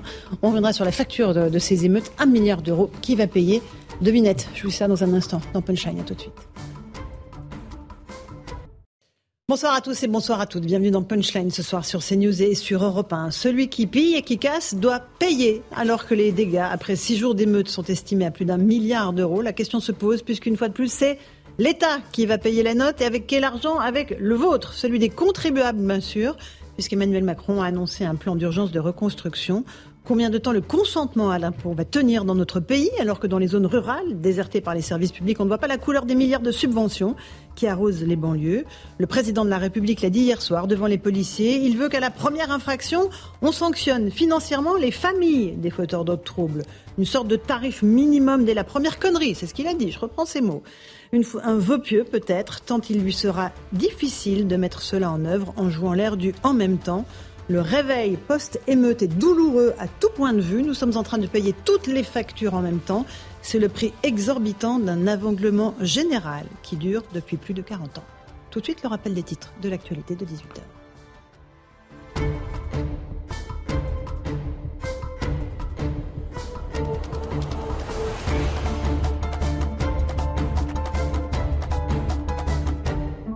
Il est 18h. Bienvenue si vous nous rejoignez à l'instant sur Europe 1 et sur CNews. Ambiance électrique à l'Assemblée nationale cet après-midi. Lors des questions au gouvernement, Elisabeth Borne a accusé la France insoumise de sortir du champ républicain. Mathilde Panot avait posé une question et reproché son inaction euh, au gouvernement depuis la mort de Naël. Le garde des Sceaux s'en est également pris à la France insoumise. Vous êtes la France incendiaire, a-t-il dit. Emmanuel Macron à la manœuvre après cette semaine de violence. Lors de son entrevue avec les maires de France, le président a annoncé un projet de loi d'urgence pour accélérer la reconstruction après les nombreux saccages. Le chef de l'État a promis des aides financières pour les villes touchées par les dégradations et de la fermeté vis-à-vis des assureurs et des agresseurs surtout. Bruno Le Maire, euh, au chevet des commerçants, pour les soutenir, le ministre a assuré que l'État était prêt à annuler les cotisations. Euh, les commerçants les plus touchés seront exemptés de leurs charges fiscales et sociales. Ils ont déjà été lourdement euh, impactés au cours des derniers mois. Fin de la traque, le dangereux détenu qui était en cavale a été placé en rétention judiciaire, une annonce faite par le procureur d'Angers. L'homme soupçonné d'un double meurtre va être présenté au juge d'application des peines en vue d'une nouvelle mise en examen. Il a été interpellé un peu avant 13 heures par les policiers de la BAC tout près de la ville d'Angers. Enfin, cette dernière information, le fils de Michel fournirait face à la justice. Selim va être présenté à un juge en vue de sa mise en examen pour tentative de viol et d'agression sexuelle. Selim Fourniret, euh, qui conteste les faits, avait été placé en garde à vue dimanche après l'agression d'une jeune fille de 16 ans dans l'ascenseur de sa résidence à Nice. Voilà, il est 18h et 2 minutes, on est en direct dans Punchline sur CNews.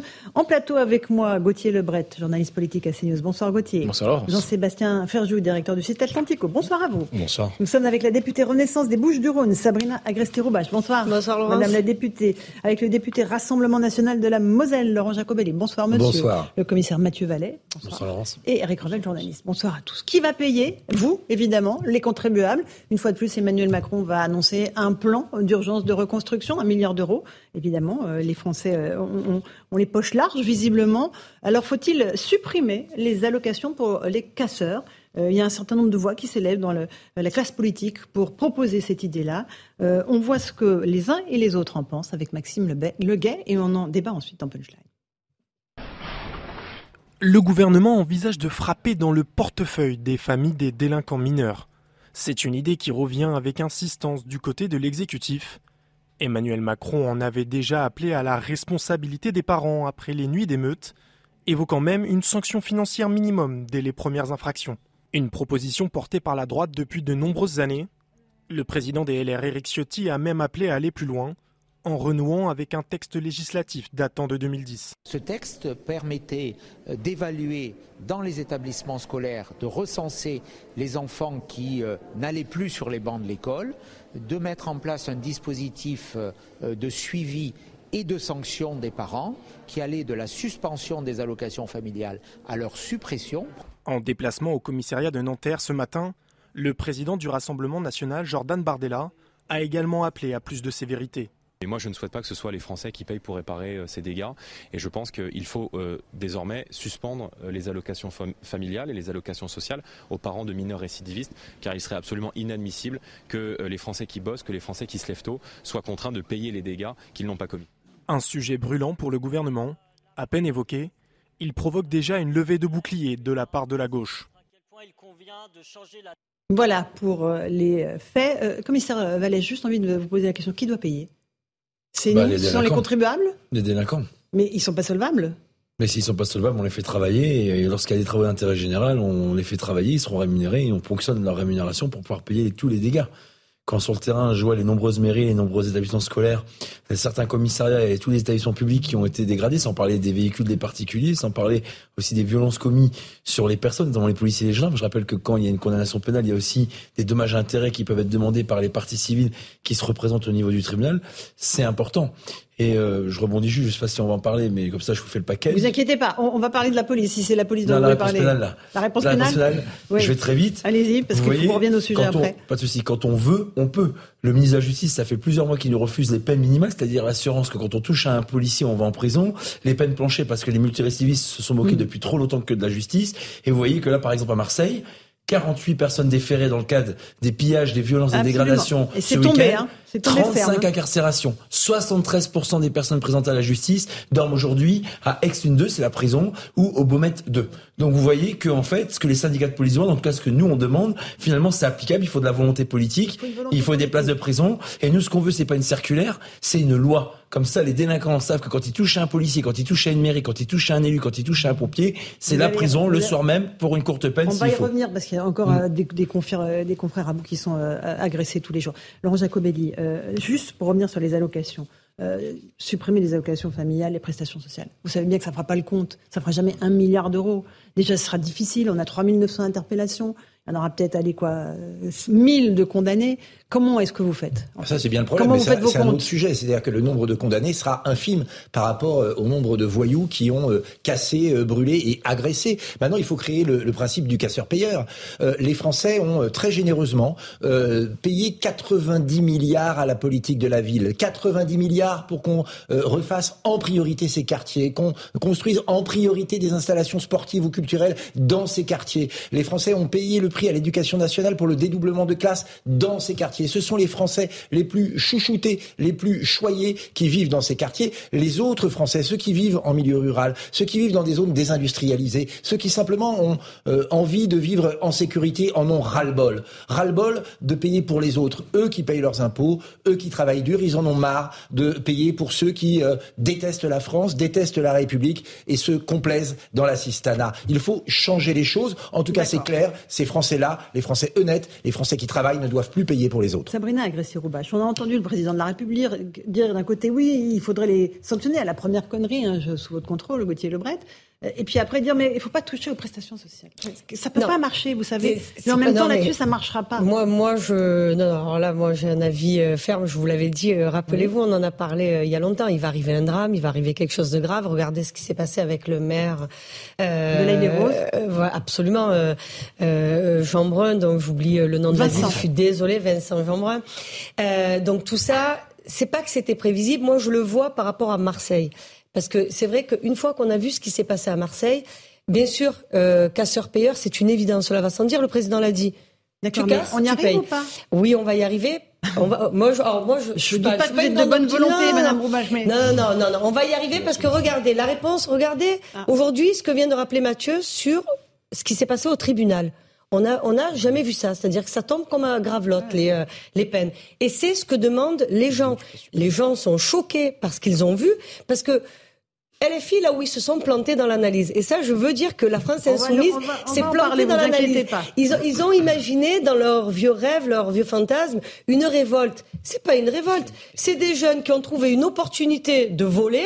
La marchandise, ils la volent, ils la vendent. C'est pas des Robins des Bois. Oh, ils sont pas, non, ils, n'ont pas, distribué. non, non. Bon, mais à Marseille, sur les prestations sociales. Les prestations sociales. Alors, ça, existe déjà, Laurence. Oui, mais ça, ça existe déjà. Fait. Eh ben, on va faire comme pour les sanctions cet après-midi au tribunal on va appliquer. C'est-à-dire que moi, je l'ai dit, et vous vous rappelez, j'ai été l'une des premières à le dire sur votre plateau dès que j'ai été élue, on est responsable de ce qu'on fabrique. On a fait des enfants et puis on est en France. Si on veut pas faire des enfants, euh, tout le monde sait très bien comment on fait pour pas faire d'enfants. On a fait des enfants, on les assume. Et c'est une enfant des quartiers pauvres de Marseille qui vous le dit. Le fait de venir d'une classe sociale plus défavorisés que les autres, n'excuse en rien les mauvais comportements, n'excuse en rien la frustration. Le niveau de frustration de nos jeunes est tellement bas maintenant, et je vais vous dire, Rappelez-vous pareil, j'avais parlé de l'enfant roi et de l'enfant tyran. Maintenant, il faut que les parents se rendent compte que quand leur enfant mineur, eh ben, il est sous leur autorité, il fait quelque chose de mal, ils sont responsables. non mais, quand on a les outils, on a les outils, on les a. alors, ça fait on les a. Moi, je suis pas pour. Non mais je suis pas pour qu'on fabrique des lois dès qu'il y a un problème. Déjà, déjà, on en parlait tout à l'heure avec Jean-Sébastien. Appliquons ce qui existe. Sur, pour vraiment vous répondre rapidement sur. sur pour vous répondre sur les prestations sociales, ah ceux qui ont des prestations sociales, bon, euh, comme son nom l'indique, c'est pas les plus favorisés d'entre nous. C'est pas ça exactement qui réglera et qui paiera toutes les factures. Le président l'a dit, maintenant on paie toutes les factures d'un coup. Bon, vous venez, Mathieu vient de dire un truc qui tombe sous le sens.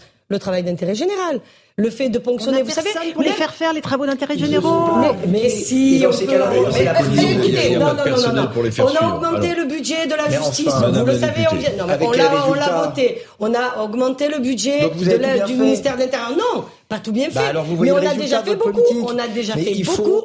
Et on peut pas, on peut pas dire que c'est sous le président Macron. Non mais juste sous le président Macron. Normal, je suis marseillaise. Juste sous le président Macron, c'est pas 40 ans. Non mais 40 ans de mauvaise politique de la ville. Et je vais vous dire, on a décorrélé la politique de la ville de la politique de la famille. Et ça, ça a été une erreur ces 40 dernières années. Il faut renforcer la police. Il faut une justice moins laxiste. Il faut le dire. Il faut arrêter avec l'immigration incontrôlée qui vous voyez le résultat aussi. Si on ne règle pas toutes les mesures en même temps, eh bien, on n'y arrivera pas. On va continuer le même phénomène avec des gens qui préfèrent l'assistanat au travail, avec des gens qui préfèrent la victimisation au courage, avec des gens qui préfèrent la haine de la France à l'assimilation. Et ça, et ça, c'est 40 ans d'échec, 40 ans d'échec, dont 6 d'échecs. pause. Laurent Jacobelli, euh, Sabrina Agressé-Roubache euh, débattent Renaissance RN sur le plateau de Punchline. On continue à parler des policiers. Ils continuent à être agressés, eux, sur le terrain.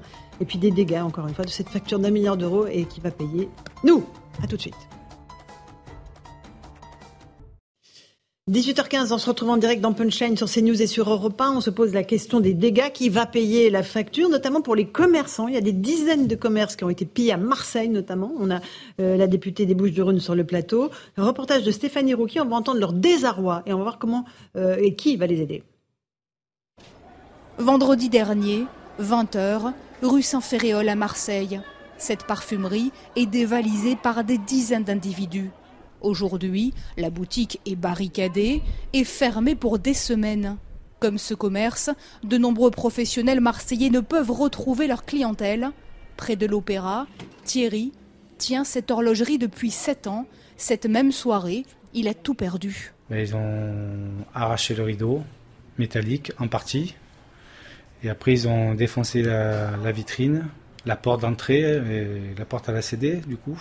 Donc il y a tout qui est tombé, ils sont rentrés à plusieurs, ils ont tout cassé dedans, ils ont pillé la boutique, ils ont tout mis en vrac. Vous allez pouvoir réouvrir?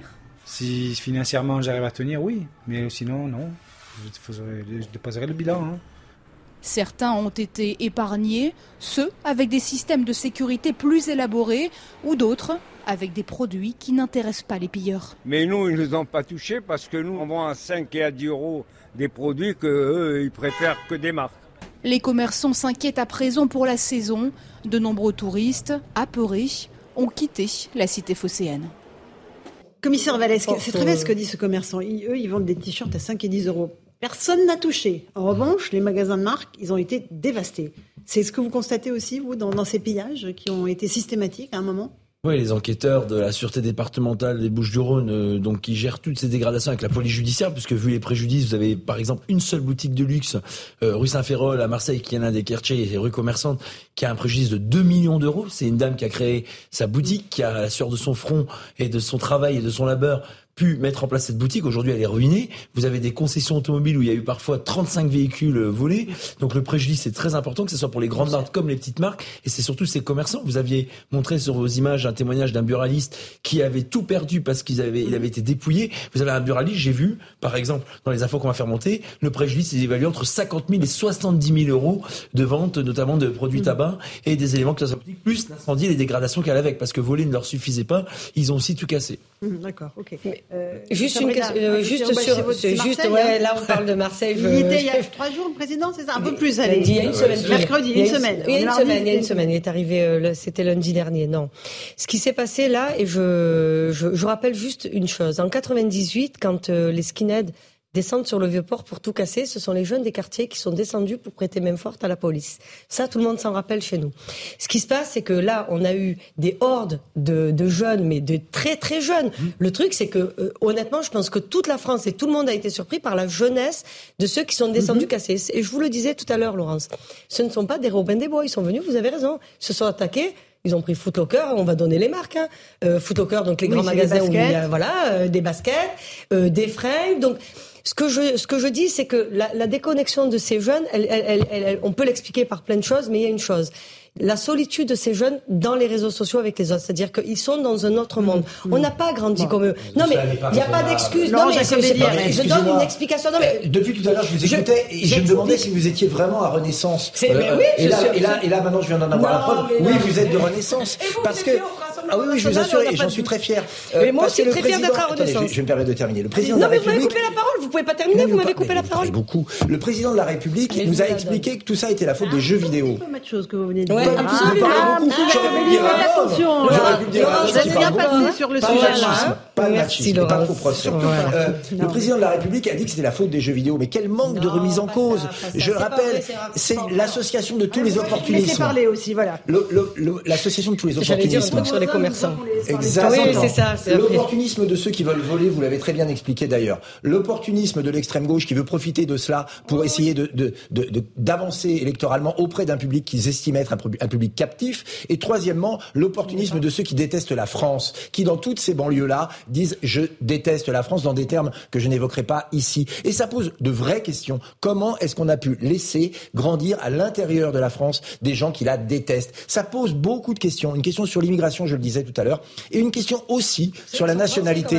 L'acquisition automatique de la nationalité à 18 ans d'enfants de parents étrangers, simplement parce qu'ils sont sur le sol français, eh bien ça ne suffit plus. Faire partie du projet national, ça ne se décrète pas. Il faut un acte d'amour envers la nation et pas un acte de haine. Et là aussi, il y a beaucoup de travail à faire, travail que vous ne ferez jamais.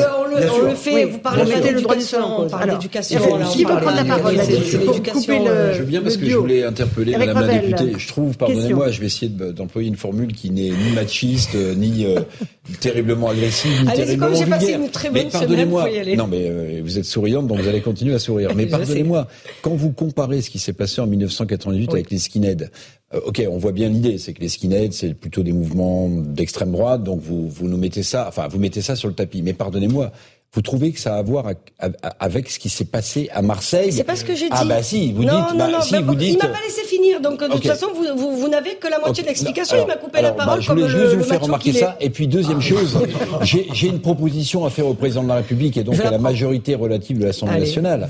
Et je demanderai au commissaire Vallet de réagir, euh, puisque le président a dit au premier écart, au premier vandalisme, à la première connerie, connerie, connerie, très bien. On fait payer. Vous savez ce que vous allez faire Vous allez proposer vous allez proposer aux policiers, parce que le président de la République, on l'a oublié, il a demandé aux policiers de se balader avec un terminal bancaire pour prélever des amendes. Vous vous souvenez de ça Oui. Sa petite proposition avant Marseille. Eh bien, eh ben, demandez aux policiers là je suis un peu ironique et je fais un peu d'humour, demander aux policiers, puisqu'ils auront un petit terminal bancaire dans la poche, d'encaisser directement, vous voyez, la première, le prix de la première connerie. Je vais mais faire non, mais attendez. Je ça va être mais oui. Cette, cette folie. Mais vous vous souvenez ou pas qui va faire en sorte que les policiers des terminaux bancaires. Si on propose rien, on aura tort sur tout. Mais non, mais non, c'est je vais vous expliquer tout par la race et pas par l'éducation. En fait, c'est terrible. Non, mais sur une note, sur une note, moi. vous laisser dire ça. Sur. Les propos je suis obligé de répondre à ça. Non, non, on le laisse pas répondre, parce que depuis tout à l'heure, il est très pénible. Madame, mais si, nous, bah nous si. considérons justement que la nation, c'est un projet. Alors, juste que vous aviez dit quoi Que vous considérez tout par la race J'ai dit que le, rassemblement national explique tout par la race, et non pas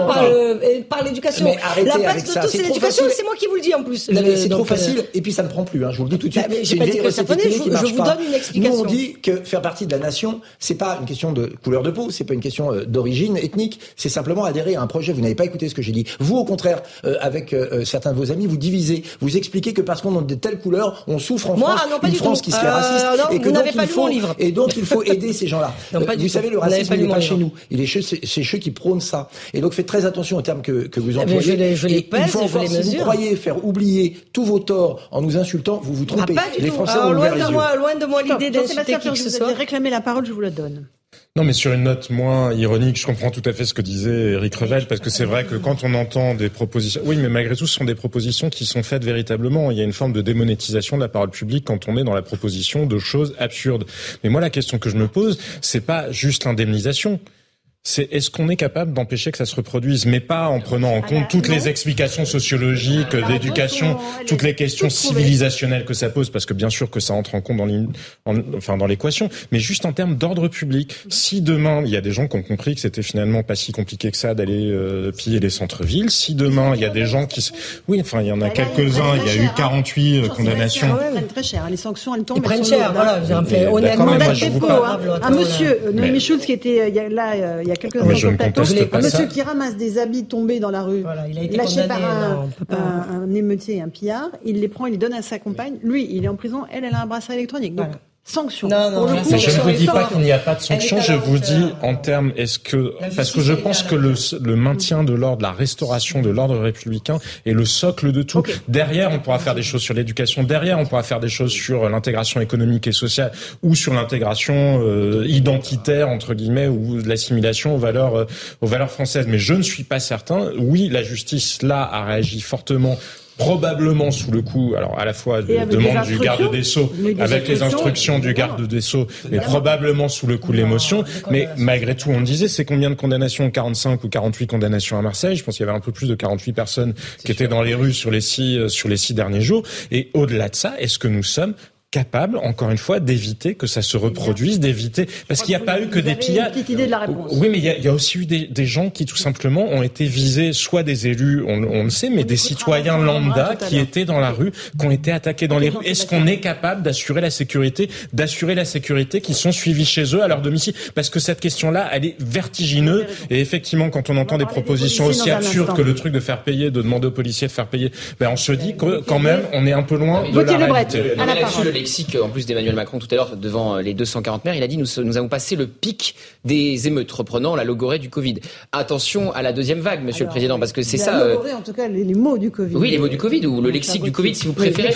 et, euh, et sur et sur l'inflation, c'est aussi pareil. Hein. C'est le même procédé. Bruno Le Maire chaque mois nous dit nous sommes au pic de l'inflation et euh, on a toujours un, un, pic toujours plus haut le, le mois qui suit. Mais le président de la République, tout à l'heure face au maire, n'a jamais dit que les euh, casseurs devront payer. Et on voit bien qu'il est embêté écoutez, vous oui. comme vous voulez. En tout cas, moi, j'assume ce que je dis. Il a dit à la première connerie, il faudra faire, payer, les parents. Et la phrase d'après, il dit il ne faut pas toucher aux allocations familiales. Mais il n'y a pas que les allocations. Enfin, ne faites pas des allocations familiales une obsession parce que c'est pas comme ça que vous allez tout régler non plus. Mais comment vous faites payer les parents Et à quelle hauteur vous faites payer les parents Je pense que c'est une vraie discussion. Non, c'est une vraie discussion qu'il faudra avoir plus sérieusement. Enfin, on est bien députés, vous, moi, nous tous.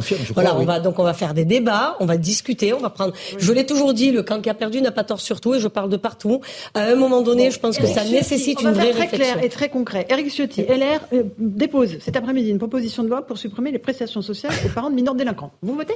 Euh, ça Alors, je vais vous dire. Je suis... Non, non, non, non, non, non. Je vais vous dire.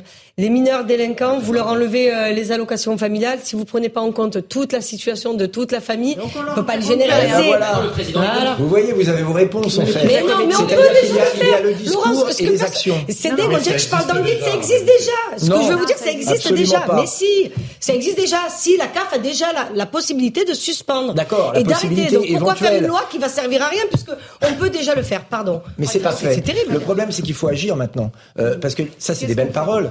Euh, effectivement, euh, supprimer les aides sociales aux parents d'enfants euh, qui ont euh, multirécidivistes, c'est la moindre des choses. il faut que la justice maintenant mène un train rapide, c'est-à-dire qu'il faut construire des places de prison et qu'il faut condamner à de la prison ceux qui agressent nos policiers, qui sont laissés en pâture à ces sauvages. Il faut maintenant des mesures fortes. Et le président de la République, qui a reçu effectivement 220 maires, a été le grand absent de cette séquence. Il était où le grand discours de cohésion nationale et de l'appel au calme solennel du président de la République? À Marseille. Bah, je suis désolé. Euh, il a, il a pas, il est arrivé trop tard. Le président de la République qui a tout déclenché, qui a tout déclenché en désignant comme coupable le policier qui, et c'est une horreur, a tué un gamin de 17 ans avant même, avant même d'avoir le résultat de l'enquête en parlant d'un acte inexcusable. Ce même président de la République, ce même président de la République qui est allé tous les 18, tous les 12 mois à Marseille et qui, on le voit bien, n'a pas réussi à régler la situation à coup de chèque. Ce président de la République refuse de voir la réalité en face laxisme judiciaire et, on parlera des policiers J'entends le, le, débat des députés, mais comme on n'est pas à l'Assemblée nationale, les autres ont également le droit à la parole. Ah Merci. Je voudrais vous dire une chose, c'est que moi j'ai l'impression, et je vais rejoindre le, propos de notre ami Ferjou, c'est que j'ai l'impression qu'on se laisse complètement aveugler par l'immédiateté de la situation dans laquelle on est. C'est-à-dire que le président de la République propose une loi de reconstruction, et il a raison, parce qu'il faut bien répondre ah, aux commerçants qui ont perdu leur stock autre chose. Mais moi, ce que j'aimerais avoir comme débat, si j'étais à l'Assemblée nationale, non inscrit, c'est un débat sur la reconstruction de la France et de ses valeurs. Ça, c'est un débat qui m'intéresserait. Parce que sinon, parce que sinon, ce que dit Ferjou est juste. C'est-à-dire que euh, maintenant que, j'allais dire, le, le, plié est pris, mais qui vous dit que dans 5 ans, dans 10 ans, on n'aura pas d'autres types d'émeutes? D'ailleurs, j'attire votre attention sur le fait que les experts de, en sécurité disent, quand on compare 2005 et ce qui s'est passé là, c'est bien plus grave aujourd'hui, c'est bien plus violent, on s'est attaqué à bien plus de symboles de la République qu'en 2005. Même si en 2005, ça s'est étalé de voilà.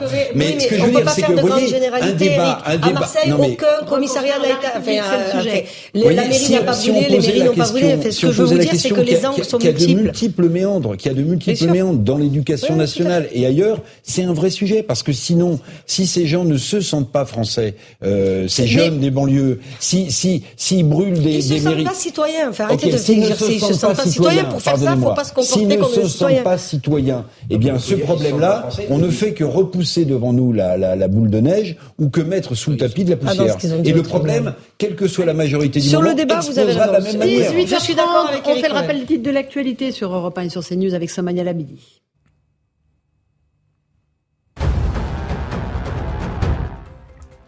Lors du bilan du côté de la Poste, de nombreux établissements ont été saccagés durant cette semaine d'émeutes. Au total, 80 bureaux n'ont pas pu rouvrir leurs portes, certains en raison des destructions, d'autres à cause des risques que cela engendrerait pour les salariés, mais aussi pour les clients.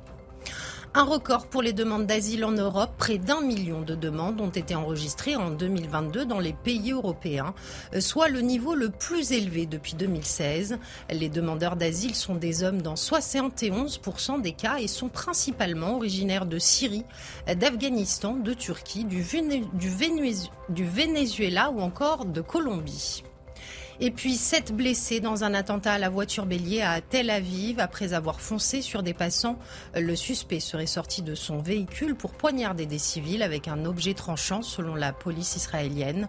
L'assaillant a finalement été abattu par un passant. Il était originaire de Cisjordanie où une importante opération militaire est toujours en cours dans la ville de Jénine. Merci beaucoup euh, pour ce rappel des titres euh, de l'actualité. Dans un instant, on se retrouve dans Punchline sur CNews et sur Europe 1. On parlera d'un policier qui a été agressé lundi soir à Bobigny. Il rentrait de son travail en voiture. Des gens qui euh, visiblement l'ont reconnu et qui l'ont agressé. On en parle avec vous, commissaire Tout de suite dans Punchline.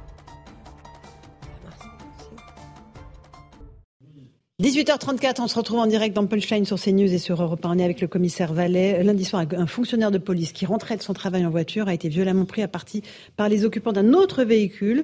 Euh, il a été euh, tabassé. Euh, il portait, je crois, son bas d'uniforme. on fait le point avec Thomas Hamon et, et je vous passe la parole. C'est un déferlement de violence qui s'est abattu sur un policier lundi en Seine-et-Marne. Alors que celui-ci circulait en voiture avec sa fille de deux ans, une dispute a éclaté entre lui et les occupants d'une camionnette. Pour tenter de calmer les choses, le policier leur a indiqué sa profession, mais cela a finalement eu l'effet inverse puisque les occupants de la camionnette l'ont frappé, l'ont fait tomber au sol. Là, ils ont continué à le rouer de coups, des coups de poing, des coups de pied. Les agresseurs en ont même profité pour lui voler sa sacoche avant de s'enfuir. Le policier, lui, a dû être placé en observation à l'hôpital. Alors cette agression, elle n'est pas isolée ces derniers jours, puisque depuis le début des émeutes, de nombreux policiers sont pris pour cible alors qu'ils sont hors service. Jeudi dernier, par exemple, à Marseille, deux officiers de la police judiciaire ont été reconnus par des émeutiers et battus au sol alors qu'ils rentraient de soirée. Ce week-end encore, à Villeparisis, une policière en voiture avec ses enfants a été poursuivie et bloquée en pleine rue. Un homme a pris son véhicule en photo et lui a dit je sais que tu es de la police. Voilà, euh, pour euh, ces explications de Tanguy Hamon, commissaire Vallet. Euh, là, en l'occurrence, c'est simplement parce qu'ils ont volé dans son portefeuille et qu'ils ont trouvé son identité et donc qu'il était policier. il y avait sa petite fille de deux ans. Oui, tout à fait. Il rentrait du travail, il travaille à Bobigny. Et ce policier qui rentrait, effectivement, a été lynché et laissé inanimé au sol. D'ailleurs, quand les policiers sont intervenus, ils étaient inquiets pour son état de santé, donc il a été pris en charge par les secours. Aujourd'hui, il va beaucoup mieux.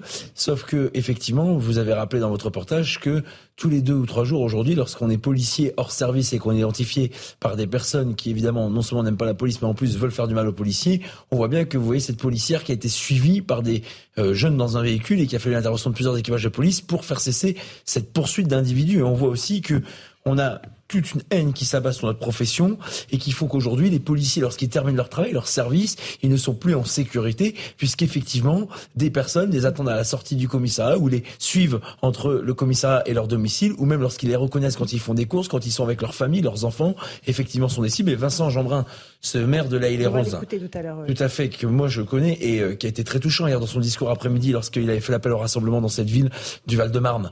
Euh, quand on touche à un élu et que ça émue la France entière, cet incendie, cette tentative d'assassinat sur sa famille. Mais les policiers et les gendarmes, ces agressions sur eux et leur famille, c'est quasiment tous les jours. Et que dans le climat actuel où on fait de la police une cible, on y reviendra aussi avec certains de nos euh, admirateurs d'un certain parti politique, eh ben c'est vrai que aujourd'hui c'est très très inquiétant. Et moi, ce que je vous dis, malheureusement de, pardon d'être prétentieux, mais c'est les faits, je terminerai là. La justice, c'est la seule institution qui peut protéger les policiers et les gendarmes.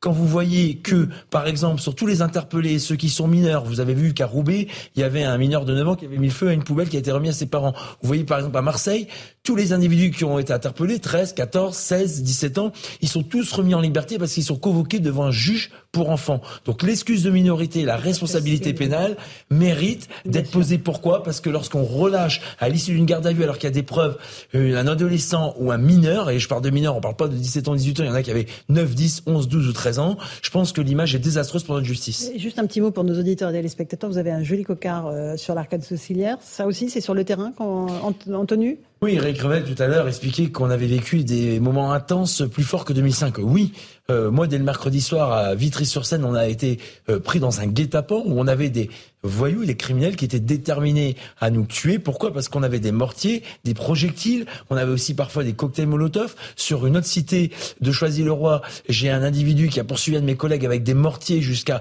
quelques centimètres. À Cannes, j'ai un commissaire de police qui a été blessé et brûlé au bras à cause d'un mortier. On a vu en fait une haine dans les yeux des criminels qui voulaient finalement découdre avec notre profession lors des événements de la semaine dernière. Ça a été quelque chose d'unique. Le président de la République a rencontré hier soir six policiers de la brigade anticriminalité. J'ai lu attentivement le Parisien. Pardon de faire la pub pour le journal là, mais tout ce que les syndicats de police décrivent, les policiers l'ont dit avec leurs mots, avec leur spontanéité, avec leur sincérité. Ils ont dit au président de la République la première chose que, dont, dont on n'en peut plus, c'est qu'on recroise toujours les mêmes délinquants. Et pire, vous avez un jeune qui est venu à la fenêtre de cet établissement où il buvait un coup, qui a fait coucou au président de la République et en fait qui était ultra connu des services de police et que les policiers avaient interpellé quelque temps auparavant pour des tirs de mortier et pour d'autres infractions. Vous voyez bien qu'aujourd'hui, quand on écoute les acteurs de terrain, quand on mettra du bon sens dans nos lois, dans nos institutions, je pense que la peur changera. Raison. Et pendant ce temps-là, à l'Assemblée nationale, on continue à mettre la police, qui est pourtant euh, soutenue par une majorité de Français. On va juste écouter Mathilde Panot, la présidente, oui, la grande majorité, vous avez raison, Sabrina Agresti-Roubache, euh, la députée du groupe LFI à l'Assemblée nationale, qui, elle, dit qu'il y a un problème systémique de racisme dans la police. Nous avons un problème systémique dans la police. Lorsque, en Allemagne, vous comptez un mort pour refus d'obtempérer en dix ans, et qu'en France, vous comptez 16 morts pour refus d'obtempérer en un an et demi. Nous avons un problème systémique dans la police.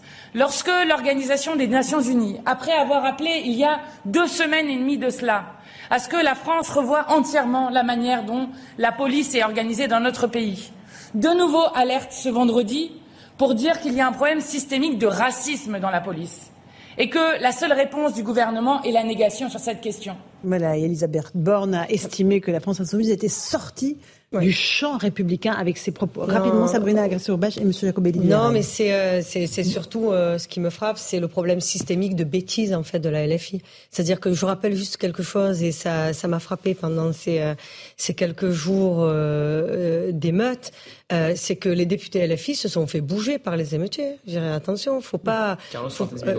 par exemple, par exemple. Et euh, moi, le, problème systémique, c'est de leur bêtise. C'est-à-dire que là, ils essaient d'expliquer. Non, mais ils essaient d'expliquer que les Français n'aiment pas la police et que la, la police est raciste. Moi, j'ai plein d'amis d'enfance et Dieu sait combien de fois je l'ai expliqué, d'où je viens, ce que je fais qui sont dans la police. Donc, qui ait des problèmes particuliers, comme dans la société, il y en a toujours un qui fera un truc pas bien, machin. Mais euh, le, le, le, quand j'entends ça, sérieux, je l'ai dit à la BBC hier matin, je faisais une interview à la BBC, et ils étaient sur ces sujets-là. Alors, votre police est raciste J'ai ben non, en fait, non, nous on aime la police. et il a été très surpris qu'une enfant des quartiers lui dise ça. Laurent Jacobelli, RN. Non, mais c'est de la bêtise crasse, c'est euh, du racolage électoral euh, immonde, euh, ce que fait Mathilde Panot et ses collègues de la gauche Nupes, qui a perdu toute raison, qui fait, qui accroche une cible dans le dos de nos policiers, de nos gendarmes et même plus généralement de, toutes les forces de l'ordre, y compris les, pompiers. ces gens-là sont des incendiaires, ces gens-là poussent les jeunes aux émeutes, ils sont complices de fait, ils ont perdu tout sens de l'esprit de la République. Le problème, c'est qu'ils ne sont pas les seuls.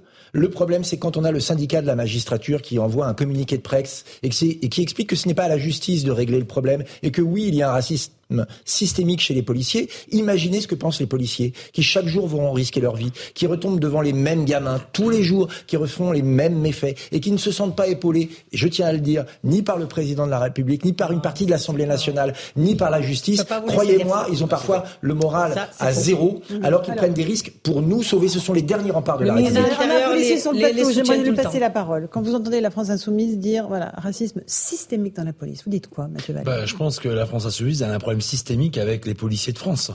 Moi, j'estime que quand on est dans un parti avec des personnes qui ont été condamnées par la justice, d'abord, les leçons d'exemplarité, on se applique à soi-même avant d'exiger des autres. Aujourd'hui, on honore la mémoire de Mélanie Lemay, cette gendarme qui a été tuée suite à un refus d'obtempérer. Pas un mot à l'Assemblée. Moi, je veux bien qu'on rende des euh, minutes de silence à tout le monde. Mais en tout cas, pour Manon, Paul et Steven et tous ces policiers qui décèdent dans le cadre de leur fonction, j'en vois que très rarement dans l'Assemblée nationale qui représente le peuple français. Et en réalité, ces élus de la France insoumise, ils veulent désarmer la police, et moralement, on l'avait bien compris, et physiquement. C'est sûr que face eh à des émeutiers avec des roses et avec des s'il vous plaît, ne nous touchez pas ou ne sentez pas les mairies, on voit ce que ça a donné, notamment sur certains élus comme Alain les Roses avec Vincent Jeanbrun. Et puis, pour terminer, ce parti, en réalité, ne propose rien. Moi, j'ai fait des débats avec certains de ses représentants spécialistes de la police. Bah, ça fait peur parce que si eux ils sont spécialistes de la police, moi je suis spécialiste de la cuisine. enfin, je veux dire, je veux dire, euh, c'est quand même très inquiétant et c'est dommage que dans la République, on peut critiquer pour améliorer, mais critiquer pour démolir, je pense que c'est très dangereux, et notamment dans une période où en fait les gens... profiter, puisque le commissaire Vallet est là, pour, moi j'essaie toujours d'être euh, intellectuellement honnête. Hein. Il y a quand même des syndicats de police, si vous voulez, qui ont publié euh, des tracts, on ne va pas le citer là, avec des mots qui ont été employés, qui le moins qu'on puisse dire euh, ne poussent pas au calme euh, et, euh, et, et, à, l'équilibre. Euh, ah oui, vous parlez du syndicat Alliance. Voilà, je parle du syndicat. Voilà, une Alliance qui parlait des nuisibles de banlieue. Oui, bah, je ne sais pas si vous allez vous désolidariser de vos copains syndiqués comme Fabien Roussel s'est désolidarisé de la NIPES. SGP, c'est désolidariser. Hmm. SGP. SGP, voilà. Mais, mais c'est vrai, c'est vrai que c'est un, un, sujet quand même. Vous voyez, à un moment où on était dans une situation critique, c'est quand même aussi une façon de voilà, pardonnez-moi, mais c'est, je vous dis ce que je pense. Bon, Eric Revel, enfin, on va quand même pas faire croire que c'est la police, la gendarmerie, Alliance c'est une ça. C'est pas ça que je dis. C'est pas ça que je laisse répondre. C'est pas du tout ça. Je me laisser répondre. Mais je suis sûr que vous commencez ma question. Vous commencez votre phrase il faut être honnête intellectuellement. J'espère que je le suis du, mieux possible. En tout cas, dans les fonctions, on n'a jamais eu à redire, mais jusqu'à présent. Mais moi, le syndicat Alliance, Fabien Von Manverick, euh, moi, d'abord, c'est quelqu'un que j'apprécie beaucoup, qui représente des policiers, qui est élu par ses pairs. Non, mais il y a beaucoup de gens qui parlent qui sont élus par personne. Lui, il est élu par euh, ses pairs lors des élections professionnelles qui ont eu tous les quatre ans dans la police. Mais ça, faut le dire. Et euh, Olivier Varley, le secrétaire général d'UNSA, ces deux syndicats ont traduit des ressentis de policiers qui vivaient des scènes de guerre urbaine. Maintenant, c'est les élus de la France insoumise qui n'ont pas appelé au calme. C'est absolument pas les syndicats de police à qui on va pouvoir taxer d'être les responsables des émeutes. Gauthier Lebret, ce qui se passe, ce qui est très intéressant quand même, c'est qu'Elisabeth Borne est en train de trianguler la NUPES et en fait, c'est bon, je peux parler euh, Elisabeth Borne est en train de trianguler la NUPES. Là, elle essaye de mettre un coin de diviser vraiment et de désigner la France insoumise pour que le PC, le PS s'en détachent. C'est bien ça la stratégie? Ah, La NUPES, effectivement, est en train euh, de craquer de tous les côtés. On sait qu'il y a les européennes qui se profilent, il n'y aura pas euh, de liste commune. Il y a même des bruits de couloir qui disent que le PS et Europe Écologie Les Verts essaieraient de faire une liste commune entre eux sans La France insoumise, on a vu ce qu'a dit Fabien Roussel ce matin, se désolidarisant très clairement des propos de Jean-Luc Mélenchon en le citant. Du coup, il s'est pris sur les réseaux sociaux une pluie d'attaques de la part des insoumis. Et effectivement, ça fait aussi le jeu du Rassemblement national. Quand Elisabeth Borne dit à LFI, vous n'êtes plus dans le champ républicain, elle ne le dit pas au même moment au Rassemblement national qui a eu une autre stratégie euh, de retrait pour Marine Le Pen, qui a très peu parlé pendant cette séquence. Elle a laissé Jordan Bardella euh, en, en, première ligne. Et effectivement, ça se voit dans les sondages aussi. Il y a eu un sondage IFOP où euh, les Français jugent très sévèrement la position de Jean-Luc Mélenchon. Seuls 20% des Français sont satisfaits de ses prises de position après les émeutes, contre 39% pour Marine Le Pen. Et sur les policiers, effectivement, que le discours de LFI, bon, bah, il surprend personne. La police tue, ça date pas d'hier. Amalgamer les policiers, ça ne date pas d'hier. Dans un autre registre, il faut le dire, quand vous échangez avec des représentants des policiers en off, ils vous le disent, Emmanuel Macron, avec sa sortie à Marseille sur le drame inexcusable, le, le fil entre lui et le lien entre lui et les policiers, c'est quelque part rompu. Et ce n'est pas pour rien, et ce n'est pas pour rien qu'hier Emmanuel Macron est allé à la rencontre des policiers.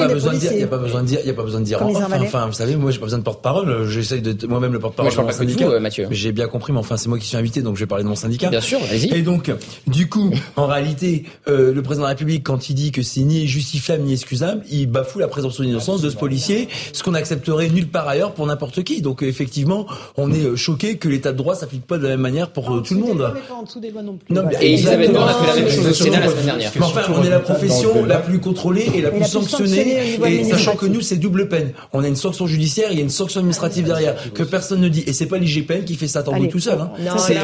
On le dit souvent sur je sais bien, je sais bien, je sais bien. Mais je continue dans ce que disait Vincent Jean le plus, le plus regrettable dans le regard que porte la France insoumise, parce qu'il faut, il, faut distinguer deux choses. Il y a pourquoi s'en prennent-ils à la police Pour partie, il y a des calculs électoralistes, ah certainement, le fait. Mais c'est pas que ça. Ça n'est pas que ça. Jean-Luc Mélenchon, il est en train de, de vouloir délégitimer une institution républicaine, comme il considère que ces institutions ne sont pas légitimes. Il l'a dit dimanche soir, quand dimanche soir il dit les riches se sont ensauvagés et c'est mhm. leur police, ce n'est pas la police républicaine qui protège les institutions des Français, c'est leur police qui mhm. protège les riches. Délégitimer la police, c'est pas juste s'en prendre aux problèmes qu'on peut, qui doivent d'ailleurs être euh, évoqués. Euh, je suis d'accord avec ce que disait Eric Revel. On a entendu des propos qui étaient euh, déplacés dans la bouche de policiers, même si on peut comprendre leur émotion. Mais il la délégitime parce que dans le cadre d'une insurrection, c'est ça qu'il souhaite. Dans le cadre d'une insurrection, je vous le disais tout à l'heure, quand la, mhm. directrice du think tank de la France insoumise fait référence à la prise de la Bastille en disant Emmanuel Macron est un tyran, les institutions de la Ve République sont tyranniques, c'est la référence à 1793, le droit à l'insurrection. Mais donc quand vous êtes dans l'insurrection, vous délégitimez par avance la police parce que qui protégera le cas échéant, les institutions qui protègent les institutions, la police. Donc, quand vous avez commencé par les traités d'assassins, de fascistes, de nazis et de je ne sais quoi encore, vous avez, eh ben, vous avez déjà sapé leur autorité. J'aimerais qu'on prenne quelques instants pour écouter le maire de La les Roses, Vincent Jeanbrun, qui était euh, notre invité ce matin, qui est revenu avec beaucoup d'émotion et euh, mais beaucoup de retenue et de dignité sur ce qui s'est passé. Sa famille, vous le savez, a été attaquée à son domicile. Il se dit en colère, mais il refuse la haine. Et écoutez ce qu'il dit, ces mots sont importants. La haine amènera automatiquement la violence. Vous n'avez pas de colère? En vous? Je peux pas dire que j'ai pas de colère, mais mais j'ai pas de haine. J'ai pas de haine. Mhm. ma colère ne mènera pas à la violence, au contraire. ce que je veux, c'est la paix. Je voudrais que tous les hommes et les femmes de bonne volonté qui se disent nous on est là pour, pour faire avancer le pays, pour faire en sorte de, de vivre en société euh, au maximum en harmonie. On reste français comme il y a, mais, juste qu'on se dise, bah, il y, a, y a le camp des casseurs, il y a les autres. Et nous, les autres, en fait, on est beaucoup, beaucoup, beaucoup plus nombreux. Ils sont une, hyper minorité. Il faut juste qu'on trouve en nous la force de se rassembler, de poser le constat, poser les solutions qui nécessiteront euh, le retour à l'ordre, qui nécessiteront le retour de l'autorité. Euh, mais l'autorité, c'est pas la violence. Euh, l'ordre, c'est pas la privation de liberté. Au contraire, c'est les règles du jeu qui permettent d'organiser la liberté de chacun et de construire l'égalité et la fraternité qui est la, fierté de ce pays quand même. C'est ce qui. Moi, je suis un enfant des bars HLM de ma ville. On n'avait pas grand chose, mais on avait un pays qui, nous aimait et qui nous donnait de l'espoir en fait. Et moi, je, suis un pur produit de la méritocratie républicaine. Euh, l'école de la République m'a tant fait, tant appris. Euh, j'ai aperçu du regard hier dans, la foule, il y avait 3000 personnes à la les Roses, euh, un professeur de lycée à qui je dois beaucoup, parce que, vous savez, on a souvent une rencontre dans la vie, bah, c'était lui. Euh, en tout cas à l'école. Et, Et je, oui, cette République, elle a encore des fondamentaux extraordinaires, mhm. mais elle est blessée. Elle va mal, elle est pas loin d'agoniser. Et donc, il est urgent de la guérir tous ensemble. Voilà pour les mots euh, importants, choisis, dignes, lucides de Vincent Jeanbrun, voilà, qui, qui vit une épreuve euh, vraiment majeure. Voilà, la République, elle est blessée. On en revient à la question de début de cette émission. Comment on fait pour la réparer, cette République? Pour ramener dans le champ républicain, d'abord, des, des, jeunes qui ne se sentent plus français, pour aussi inciter cette majorité silencieuse à, à voilà, à, à, reprendre les choses en main. Est-ce qu'il y a une solution miracle, peut-être, Monsieur Jacobelli Il n'y en a pas c'est pas le tout sécuritaire. Si j'avais la baguette magique, vous imaginez bien. En revanche, il y a quand même des solutions. Effectivement, et d'ailleurs, euh, Monsieur le maire de la Île-et-Rose en a évoqué certaines. Euh, remettre l'ordre républicain au cœur de nos préoccupations, parce que l'ordre républicain, c'est ce qui fait qu'il y a des règles, et c'est ces règles qui font que malgré des différences, malgré des opinions différentes, on peut euh, vivre dans le même pays de manière sereine. Il faut à nouveau rétablir l'autorité, l'autorité des parents, l'autorité du maître d'école, l'autorité de l'État, des valeurs qui ont été abandonnées. Vous parliez tout à l'heure, chers collègues, de l'enfant roi. Aujourd'hui, quand quand un professeur, quand un professeur met une mauvaise note à un élève, euh, il se fait convoquer. Euh, quel que euh, soit le niveau social. Attendez, je vais terminer. Quel que soit le niveau social. non, mais maintenant, je connais votre technique de couper la parole, ça devient assez, assez pénible. donc, l'autorité, remettre ça. Et puis, revenir à l'idée de la nation. la machine à assimiler s'est cassée. Moi, mes grands-parents sont venus d'Italie. Voilà. Quand ils sont arrivés en France, ils n'ont rien demandé à personne. Ils ont travaillé, ils ont construit leur maison, ils ont payé leurs impôts et ils ont bien élevé leurs enfants dans l'amour de la France. Aujourd'hui, cette machine, elle est cassée. Tant qu'on recevra euh, sur notre sol des gens qui viennent sans vouloir adopter nos valeurs, sans vouloir respecter nos lois, sans aimer notre histoire et notre culture, eh bien notre pays ira dans le mur. Il faut avoir le courage d'agir sur ces trois volets. On a bien vu que dans le passé, beaucoup d'hommes politiques et de femmes politiques en parlaient, n'avaient pas le courage. On a vu que d'autres, à l'extrême gauche NUPES, veulent détruire notre modèle. Nous, on veut le défendre et je crois que nous en aurons le courage. Madame Gracie Roubache, Renaissance. La, fin, c'est que euh, je, rebondissais parce que vous m'avez cité sur euh, l'enfant tyran. Je, je dis plus l'enfant roi, moi je dis l'enfant tyran. Mais quel que soit le niveau social. C'est-à-dire les parents ont peur des enfants maintenant. Ben, les parents ont peur des enfants, les parents ne supportent. Non, mais le seuil de frustration, Laurence, des enfants est très bas quelle que soit la catégorie sociale. C'est ça la réalité de mm. notre jeunesse maintenant. Si on doit parler de nos jeunes mineurs, allez, on va dire entre 10 ans et celui des parents aussi. Mais cela va sans dire, puisque euh, l'atavisme, ça, c'est pas quelque chose de nouveau. Euh, sur Comment recoudre Moi, je suis, comme le, maire, euh, le, maire Vincent Jeanbrun, un pur produit de la méritocratie de euh, une enfant de la République. Mon père est arrivé en 67 d'Algérie euh, pour nous donner le meilleur de ce que pouvait donner la France et de ce que pouvaient donner des parents à leurs enfants. quand le président parle de tout de suite de l'autorité parentale et qu'il remet ça sur le tapis, je vous laisse imaginer les, les réactions en disant mais comment il a osé toucher à quelque chose en réalité qui était jusqu'à cette semaine pour moi, intouchable. On ne, on ne pouvait plus dire à un parent, tu sais que tu n'as plus d'autorité sur ton gosse et tu sais que tu es responsable de ce que tu as fabriqué. Mm-hmm. Donc là, je pense qu'il y a une prise de conscience générale. Moi, je reste quand même très optimiste parce qu'on vit dans le plus beau pays du monde, qu'on est la France. Enfin, on n'est pas n'importe quel pays, on est la France. Évidemment qu'on va la surmonter, la crise. Mais c'est pas en, en, en, insultant, en cassant, en frappant. C'est en mettant des vrais mots, les mots, comme je les ai toujours dit, mm. francs, cash, cash, des mots cachent sur ce qui existe. non, sur ce qui existe, mais les solutions. Une fois, hein. les gens vous demandent, vous savez, moi, quand on m'écrit, on me demande la sécurité d'abord et la réponse politique viendra après, mais avec une vraie ouverture d'esprit et sans tabou. C'est extrêmement important parce que justement, Madame la députée, moi je veux bien que le président de la République euh, se préoccupe de responsabilité parentale. Et oui, bien sûr qu'il y a une responsabilité euh, des parents dans l'éducation des enfants. Mais enfin, quand même, oui, ben, oui, ça je suis d'accord avec vous, ça n'est plus si clair que ça depuis des années. Parce que que l'État euh, vienne se préoccuper de ce que font les parents, mais quand vous êtes un parent qui habite dans une cité où il y a des gens qui viennent potentiellement squatter les appartements, qui vous forcent à garder de la drogue, quand le hall de l'immeuble est occupé par des squatteurs que de toute façon, bah, finalement, l'État a renoncé à gérer ce problème-là. Enfin, que fait Non, mais pardon, je voudrais aller au bout. Que fait les que font les parents? Qu'est-ce qu'ils peuvent faire les parents? Vous croyez que s'ils mettent leur enfant, j'ai déjà cité, cité cet exemple-là, hein, en option euh, latin, grec ancien, qu'ils lui mettent une raie sur le côté comme euh, Geoffroy ou moi plus jeune, vous croyez, vous croyez que ça va bien se passer? J'avais des couettes. Vous croyez que ça va bien se passé pour lui vous croyez que ça va bien se passer pour lui s'il a un look de premier de la classe? On ne laisse pas d'autre choix à un certain nombre de gamins que de devenir des caïds. Donc oui, il y a une responsabilité des parents. Oui, des parents ont démissionné de leur responsabilité parentale. Mais il y a aussi l'État qui a créé une réalité qui empêche les parents d'être parents. On ne peut pas dire que sur ce quinquennat, en tout cas, on n'a pas mis les moyens sur... Voilà, 40 ans. Dernier mot, la politique de Gérald Darmanin est efficace. Commissaire Vallet, le dernier mot, le mot de la fin. Comme vous êtes regardé... D'abord, chez CNews, on fait des belles rencontres, puisque moi j'ai croisé ce maire il y a un an et demi euh, sur vos antennes.